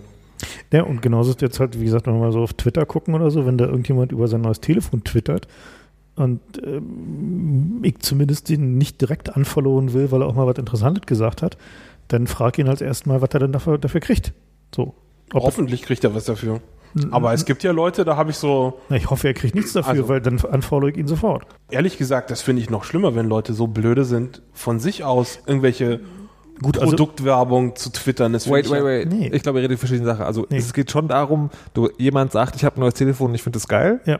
Und du willst sozusagen dann rausfinden, äh, hat er jetzt ein neues Telefon, findet es geil oder kriegt er gerade. präzise. So, und Okay. das ist halt, das ist halt Ich finde das vertretbar, wenn er dafür Geld kriegt. Nee, das finde ich überhaupt nicht. Dann hat er dann, nichts dann will ich dann dem hat er auch nicht. nichts in meiner Timeline Na, zu suchen. selbstverständlich nicht. Nee, Ja, eben deswegen aber dann kann ich das nachvollziehen. Aber ich finde es schlimmer, wenn Leute Nee, von wenn sich mir- aus wenn mir jemand brainwashed genug sind, um irgendwelche Produktwerbung. Aber, Naja. aber, äh, äh, Entschuldigung, also ich meine, worüber Entschuldigung, hast Also du mal einen Markus- Apple-Blog gelesen? Naja, aber wenn Markus zum Beispiel über ein Game twittert, ne? also wenn ich zum Beispiel sage, irgendwie, ich brauche jetzt mal wieder einen Shooter für den Winter, sollte möglichst nicht so bloody sein, sollte auf dem Mac laufen, irgendwie ordentliche, ordentliche Sniper-Missions beinhalten und noch so drei, vier unrealistische Forderungen und Markus jetzt nicht total weglacht, äh, sondern sagt, hey, guck dir doch mal das und das an, dann äh, weiß ich, okay, das ist irgendwie in Ordnung, das kann ich mir angucken, das dann jemand, der davon Ahnung hat, weil er sich den ganzen Tag damit beschäftigt.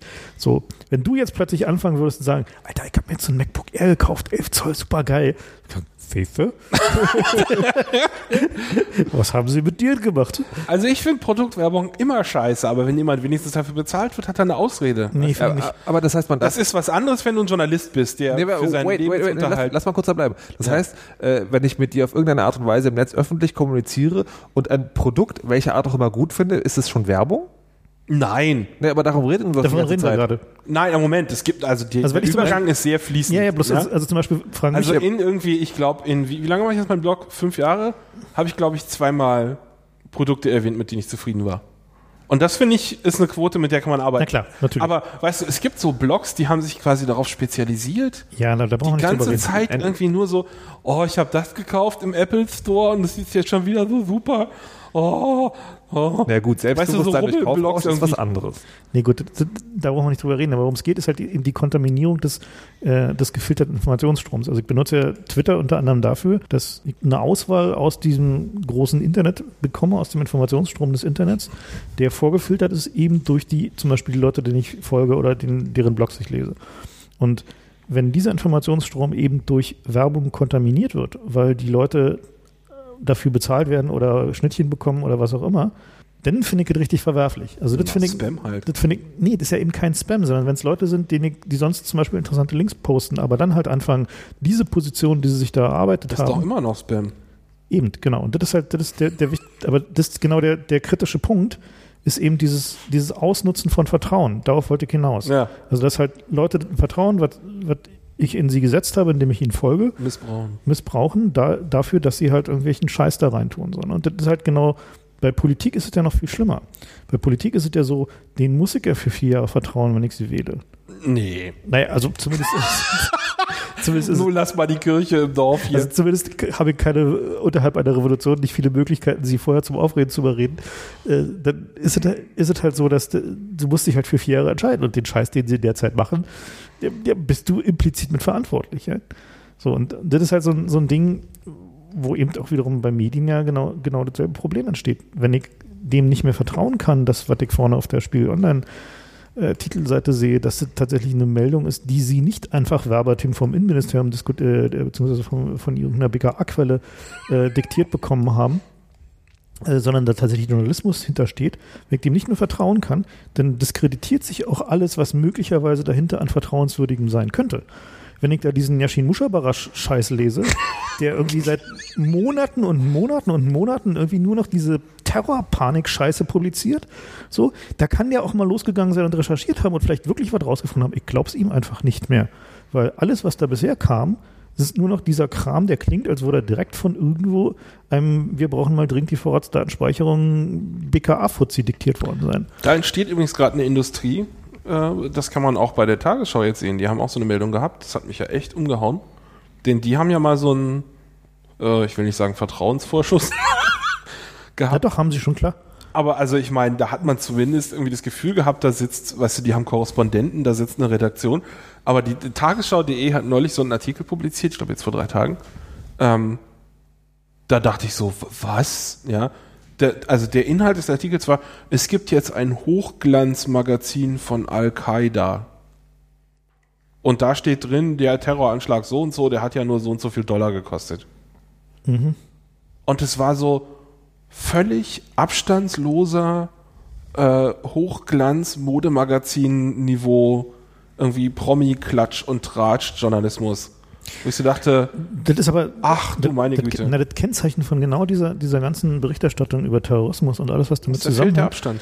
naja, ist auch, dass die, also äh, das hat, erfüllt halt zwei, zwei Voraussetzungen. Zum einen ängstigt es die Leute, das heißt, es führt dazu, dass es eine hohe Aufmerksamkeit genießt, und zum anderen gibt es kaum Fakten.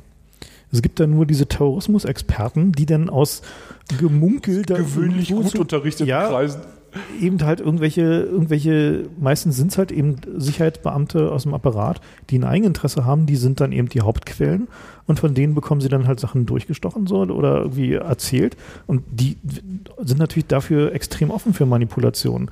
Und also wenn ich mir so angucke, wen die Leute da, also auch, äh, auch deutsche öffentlich-rechtliche Anstalten, wen die da als Terrorexperten hinsetzen, wenn man sich die Biografie anguckt, dann kann deren Expertise nur daran bestanden haben, dass sie fünf, sechs amerikanische schlechte Bücher gelesen Haben haben sich mal einladen lassen. und danach dann irgendwie vielleicht noch eine Konferenz besucht haben und jetzt sind sie halt plötzlich Experten dafür. So. Und dann erzählen die halt irgendeinen Scheiß, der genau derselbe Mist ist, den alle anderen erzählen. So, weil irgendwie alle anderen Terrorexperten auf genau denselben Konferenzen waren, genau dieselben fünf, sechs schlechten Bücher gelesen haben und mit genau denselben Leuten vom BKA reden.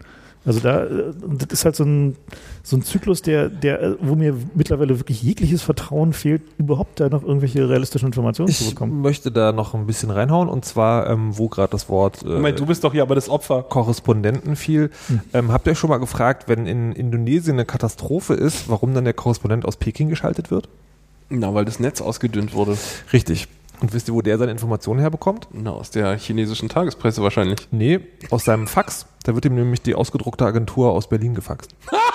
Wie geil! Aber er, immerhin ist er, hat er irgendwie ein bisschen Delay auf dem Satelliten und deswegen äh, Sieht das Genau, also, also es, ist es ist, aus, ja. ich habe es in der Tat äh, sozusagen häufiger erlebt, dass sowas passiert ist, dass sozusagen natürlich ist der Typ, der in Peking sitzt, also ja, der hat tatsächlich im Zweifelsfall hat er sozusagen den hat Zeitzonenvorteil. er, hat er hat er irgendwas gelesen oder gehört, aber es ist ja oft auch so, wenn dann hier eine Sendung ist, die da zu einer Zeit stattfindet, wo irgendwie mal alle, alle im Bett sind und nichts Neues mehr kommt, dann wird halt hier einfach stumpf der Ticker okay gemailt. Ähm, aber es ist jetzt, also ne, so, so weit, weil wir das am, am Anfang der Sendung auch da waren, sozusagen, wie wichtig der Ticker eigentlich ist. So wichtig ist der Ticker Ja, dass der Typ sozusagen, der eigentlich von vor Ort berichten soll, auch nur das weiß, was da rauskommt. das ist ja echt mal geil. Und, ähm, und ich meine, jetzt sind wir mittlerweile so weit, dass selbst das Durchstechen von offensichtlich gezielten BKA-Informationen, ne, also wo es offensichtlich ja, kann ja nicht anders sein, als dass die da eine Quelle hatten jetzt für der Spiegel für diese, sie wollen irgendwie den Reichstag stürmen Nummer, ja, dass die jetzt wiederum dafür dienen soll, was der Kauder da gerade publiziert hat, die Pressefreiheit, also das bisschen Restpressefreiheit, was wir in Deutschland noch haben, also im Sinne von Freiheit zu recherchieren, ähm, auch noch einzuschränken, weil dann sollte die Presse entweder selbst verpflichtet werden oder eben nicht mehr darüber berichten dürfen. So. In der Tat. Und also man muss sich das mal auf der Zunge zergehen lassen. So. Also wir haben hier gerade einen Terroralarm, wo schwer bewaffnete Polizisten vor dem Reichstag stehen, auf der Basis von drei Telefonanrufen ans BKA, wenn man irgendwie dem bisschen, was in der Presse irgendwie da zu lesen war, trauen darf, und ein bisschen Gemunkel vom FBI, wo der BND und die CIA sagen, ja, das wird wohl Bullshit sein. Also ich meine, wenn der BND und die CIA sagen, der wird wohl Bullshit sein, dann kann man sagen, naja gut, möglicherweise ist da vielleicht was dran. Also BND sind Experten für Bullshit. aber, du meinst, die sehen den auch, wenn sie ihn ja, aber was, was ja auch interessant ist, ist, dass der Crowder gesagt hat, ähm, also das darf nicht, weil wenn mögliche Ziele publiziert werden, dann könnte das ein möglicher Anreiz sein. Und ich finde, der Schritt von dahin Wie, Moment, könnte ein möglicher Anreiz sein? Wie das, war, das war doch seine... Nee, die Argumentation war, wenn die Presse schreibt, irgendwie die Terroristen könnten beim Reichstag zuschlagen, dass dann erst die Terroristen wenn auf die, die Idee kommen könnten, also, beim Reichstag zuzuschlagen. Zitat aus der Saarbrücker Zeitung, wenn die Presse darüber berichtet, welche Orte besonders gefährdet sind, dann kann das unter Umständen ein Anreiz für Terroristen sein. Das heißt, also ich impliziere jetzt einfach mal, das heißt, wenn die Presse darüber berichtet, könnte sie den Terror sozusagen äh, Vorschub leisten. Das heißt, Journalismus ist Terrorismus. Ja, natürlich. Natürlich. Ja. Okay. Ja, damit hätten wir das eigentlich mal geklärt, ne? Ja. So, gut. Du wolltest ja sowieso irgendwie einen anderen Beruf, oder? Äh, der P PR, ne? Ach, PR, ja, stimmt. Ja, bezahlt sich auch besser. ja, ja, ist klar, ja, ja, ist richtig so, ja. Das ist übrigens auch äh, eine kleine, kleine Randnotiz noch ähm, von wegen äh, Freunde empfehlen Produkte. Wenn du mit Agenturen redest für Computerspiele, ja, es wird grundsätzlich geduzt. Ja, natürlich. Ich, so, und es ist, und es ist natürlich so, ähm, du, Ich meine, du würdest ja auch deinen Koks nicht mit Leuten teilen, die du dich duzt, oder? So sieht's aus. Also das, das Ding ist, Computerspiele werden ja von Spielejournalisten, also sozusagen die also die äh, Magazine, die das nur machen, die können das tatsächlich auch sozusagen sich leisten, die Spiele zu kaufen. Das heißt, sie haben sozusagen einen richtigen Blindtest. Mhm. Aber als General Interest Medium und freier Journalist, als Spielertester gehst du halt hin und sagst, liebe Agentur, bitte habt ein Rezensionsexemplar für mich. So, und dann. Also Agenturen, die sind die, sind die Werbe. Werbeagenturen für eine bestimmte also, du, du redest selten mit den Spielefirmen äh, direkt, sondern die haben halt eine Agentur aus der Electronic Arts, die haben eine völlig unterbesetzte PR-Redaktion, die sozusagen auch namenlos ist, wenn du da ein Spiel bestellen willst, was nochmal ein anderes Thema ist. Aber sozusagen, ne, da wird sozusagen grundsätzlich geduzt und damit hast du natürlich auch so ein bisschen dieses so, ne, den Freund gibt dir das Spiel mir, so genau. und äh, dann äh, hat natürlich auch ne, diese Nachfrage. Also wie gesagt, es bleibt alles im Rahmen, mhm. aber es ist natürlich, es zielt natürlich auch darauf ab. Ich verstehe so ein, du, du bist, gehörst dazu, man ist selbe Peer Group, so halt. Genau, so, ne? so sieht's aus. Gut, dass wir die Mechanismen hier erläutern. Aber, dann wird das so, äh, und was, was auch lustig ist, sozusagen, ähm, es gibt ja immer Mitternachtsverkäufe, wenn World of Warcraft ein neues Ding rauskommt, mhm. so, und dann fragst du dich als Journalist, so, ich möchte da gerne rein und natürlich möchtest du dann nicht an der Schlange stehen, weil du willst ja darüber berichten und möglicherweise in der Nacht noch ein Spiel spielen. So, das ist total schlimm, was man da so arbeiten muss, aber so. Und das Ding ist, du bist ja natürlich als VIP da. Heißt, du kriegst dann sagen, du darfst nicht an der Schlange vorbei, sondern du kriegst auch kriegst Drinks. auch ein Exemplar. Die Fra ja. Schnittchen. Kriegst ja, du Schnittchen? Du kriegst Schnittchen. Das ist nämlich auch ein Punkt auf meiner Liste. Es stellt sich raus, super geil. Die haben an Unis Tests gemacht mit, haben Leute befragt zu einem sinnlosen Laberthema, was keinen interessiert hat, absichtlich, und haben dieselbe Gruppe quasi befragt, einmal vor dem Essen, einmal nachdem sie Schnittchen gereicht haben. Und die Toleranz für Bullshit steigt gewaltig, wenn du gerade ein Schnittchen gekriegt hast. Dann sind die Leute gut gelaunt, haben was im Magen, haben Zeit, ja, und sind, hören sich deinen Scheiß an und sind also viel weniger deswegen auf negative Gefühle zu bringen. Deswegen gibt es zum Beispiel bei der Bundesdruckerei immer, wenn sie über irgendwie den Personalausweis, den, immer Schnittchen, den, natürlich. Also wenn sie da, auch wenn sie da Journalisten einladen, ich will jetzt mal gerade keinen namentlich nennen hier, der, äh, die dann halt äh, da hinkommen und äh, gesagt bekommen, wie, neu, wie, toll der neue Personalausweis ist, die haben immer echt exzellente Schnittchen. So, die haben ganz super Essen. Also, ähm, wie ist denn das? Haben die, also so bei den großen Spielen, die verdienen noch richtig Geld. Machen die dann auch mal so rauschende Feste so? Oder? Nee, also tatsächlich sagen, ist, äh, ist, ist, ist das alles gar nicht so irgendwie. Der Journalist wird mal nach Süditalien geflogen. Ähm, das ist überhaupt gar nicht so. Nee, nee, also das gibt es nur in der Pharmabranche. Ne, und, genau. und bei den Autojournalisten. Was, echt? Ja, klar. Autojournalisten äh, werden tatsächlich dann zu diesen Tests gefla äh, gefahren. Also bei Spielen ist es so, du kriegst halt sozusagen, du kriegst halt ein Rezensionsexemplar, was auch nicht die geile Collectors Edition ist, sondern du kriegst halt irgendwie die DVD in einer kleinen Plastehülle. Ähm, und wenn die so eine Mitternachts-Action haben, dann wirst du da halt sozusagen, kannst du damit hingehen. Aber es ist schon bei Spiele-Hardware ist es so, also wenn die irgendwie eine neue Gitarre auf dem Markt kriegen, dann kriegst wollen du es auch wieder haben dann? dann kriegst, ja genau, du kriegst es für ein oder zwei Wochen zum Testen und dann wollen sie es halt wieder haben. Das Lustige ist, das einzige, die einzige Spiele-Hardware, die mir jeweils sozusagen von der Agentur überlassen wurde, war das äh, Skateboard von Tony Hawk und das war scheiße. also erzählt dann wieder so, Wahrscheinlich wussten sie, dass es irgendwie die, Rücktran die Rücktransport nicht überlebt. So. ja, das ist. Oder der Transport nicht wert ist. Ach nee, die Entsorgungskosten, die machen wir mal dezentral. Ja, genau. Das ist Super. Eine, ja, ist natürlich die Frage. Ähm, Ja, aber man sollte doch denken, so, so viel Geld, also was lasse ich da gerade, was jetzt irgendwie die aktuelle, ne, der, das ist, die aktuelle Einnahme war, dass sie da irgendwie euch da nochmal ordentlich durch die Gegend fliegen und nee, also den das, Wein trinken? Dazu zwei interessante Sachen. Das eine ist, ich arbeite für ein sogenanntes General Interest Medium. Achso, du bist Ja, ich sagen, ich, ich schreibe nicht nur für die Gamer, das heißt, ich, ich muss mich hinten anstellen. Das hat bei, äh, bei, der, bei Edelmann, der Agentur für Microsoft, übrigens sehr lange gedauert, bis ich herausgefunden habe, warum ich nicht auf dem ganz normalen Presseverteiler stehe. Die haben einen Presseverteiler für General Interest, da schreiben sie einmal im Jahr, wenn sie das neue Familienspiel rausbringen. Das andere ist, ähm, dass die, dass die Spielindustrie tatsächlich, das äh, macht sich vor allem, ähm, also das ist bei, bei den großen Games nicht so, aber bei dieser Casual Games Seuche, die gerade sozusagen durchgeht, ist es so, die, verdie die verdienen nicht an Bestandskunden. Das heißt, denen ist Berichterstattung total egal, denen ist auch Kundenbindung total egal. Was, woran die verdienen, ist an Neukunden. Die haben halt am Tag so und so viele Neukunden, die halt auch irgendwie in den Ingame-Shops dann für Pfennigbeträge was kaufen und machen dadurch Millionen Umsätze und müssen halt, müssen das einfach nicht. Hm, verstehe, okay. Naja, also diese, diese Geschichte mit, mit dieser Journalistenbehandlung hat ja, also diesem, diesem Erzeugen von Knappheit, ne? Äh, dass du also, Das ist auch ein Trick. dass du halt also versuchst zu sagen, naja, also für dieses Spiel, keine Ahnung, oder ich weiß nicht, ob es da so ist, aber bei, bei anderen Sachen, Apple macht das ja zum Beispiel so, dass sie halt sagen, so, wir haben nur 25 Journalisten dürfen hier mit auf diesen Event oder so, ne? Also diese Sachen, also diese künstliche Erzeugung von äh, Nachrichtenknappheit um ein bestimmtes Ding, äh, ist ja auch ein sehr beliebter Trick, der immer wieder gut funktioniert. So, ne? Das ist nicht nur Nachrichtenknappheit, sondern es ist auch ein anderes sehr interessantes psychologisches Experiment. Und zwar geht es da um die Aufnahme äh, Rituale bei Bruderschaften an US-Universitäten. Wer das nicht kennt, wenn man da neu beitritt, dann haben die so längliche ähm, Herabwürdigungs äh, Rituale. Mhm. Rituale, wo es dann darum geht, dass die irgendwie äh, sich nackt ausziehen müssen und dann irgendwie im BH, äh, also auch die Männer im BH irgendwie über den, über den Campus laufen müssen und also degradierenden Bullshit machen müssen, der überhaupt keinen Sinn hat.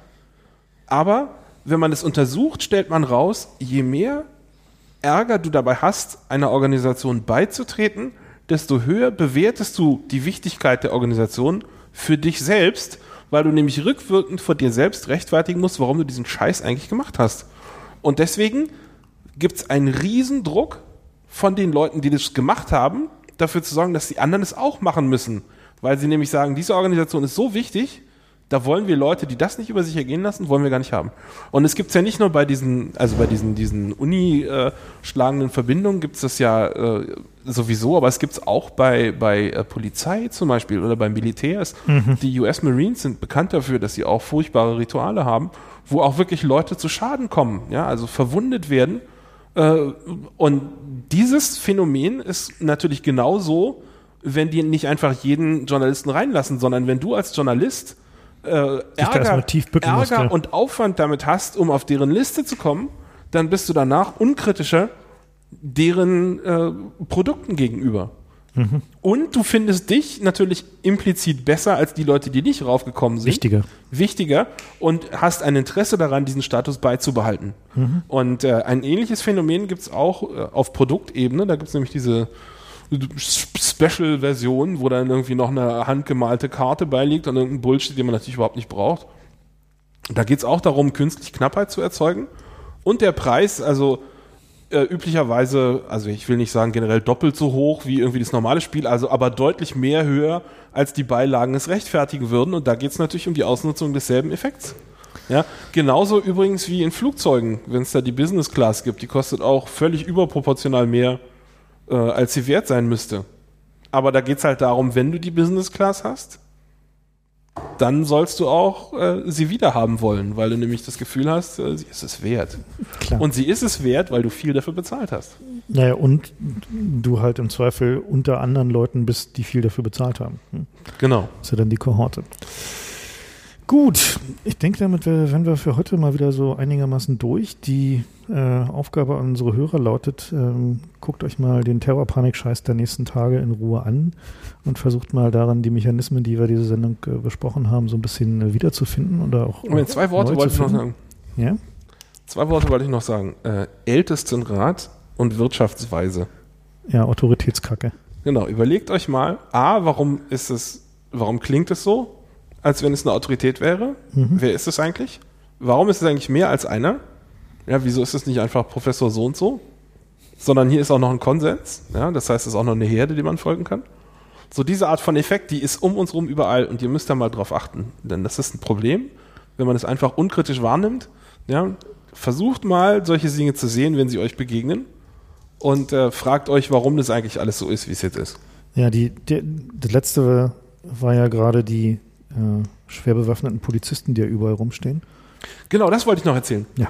Also, ähm, das Berliner Stadtbild ist gerade geprägt von diesen äh, Maschinenpistolen tragenden äh, Bundespolizei-Sonderkohorten. Und äh, auf dem Weg hier zu der Aufnahme habe ich mir gedacht, frag doch mal einen, äh, wie er eigentlich persönlich zu diesem Terroralarm steht. Also eigentlich habe ich gedacht, ich gehe jetzt zum Bahnhof, weil es heißt, die stehen auf vielen Bahnhöfen, insbesondere auch auf meinem. Und habe ich gedacht, da gehst du mal hin und fragst ihn und ich stellte fest, die standen gar nicht an meinem Gleis. Ja, mein Gleis war das, das Gleis stadteinwärts in Richtung Bundestag. Da stehen die morgens, stellt sich raus. Also, die Leute stehen nicht für uns da, sondern die stehen für die Leute da, die morgens zum Bundestag gehen und abends vom Bundestag kommen. Also, das heißt, die Helfershelfer der Abgeordneten. Stehen da auch nicht wegen der Sicherheit, sondern und die, stehen, da, nicht wegen der Sicherheit, damit sie sondern gesehen werden. damit sie gesehen werden. Genau, so sieht das aus. Ach, das hatte der Messier gemeint, als er sagte, irgendwie jetzt nicht auf Überstunden machen, äh, nicht auf Überstunden achten, sondern bitte Pflicht äh, erfüllen. Genau. Es geht ja schließlich darum, dass man gesehen wird. Verstehe, verstehe. Ja, in diesem Sinne. Ähm, ansonsten äh, nochmal herzlichen Dank für die äh, zahlreichen Flatterspenden, die es übrigens ermöglicht haben, dass wir jetzt äh, mit äh, vier Headsets hier operieren können. Das heißt also, auch unsere Gäste. Darf ich an dieser Stelle kurz sagen, Ja. dass ich neidisch bin? Abu Monoxid ist neidisch auf unser Headsets.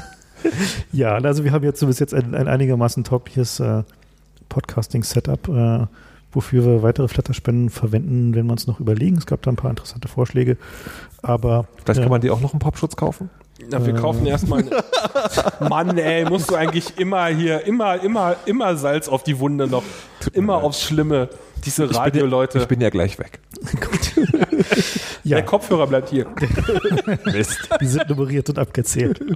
ja, also wie gesagt, nochmal vielen Dank fürs Flattern. Äh, vielen Dank an Abu Monoxid für die äh, heutige Radiosendungsbeteiligung. Ja, ich äh, bin schon mal auf meinen nächsten Beitrag. Wahrscheinlich werde ich dann da sitzen und denken so, welche, welche Schranke baust du jetzt ein? Wie machst du es am besten? Genau, Profis bei der Arbeit.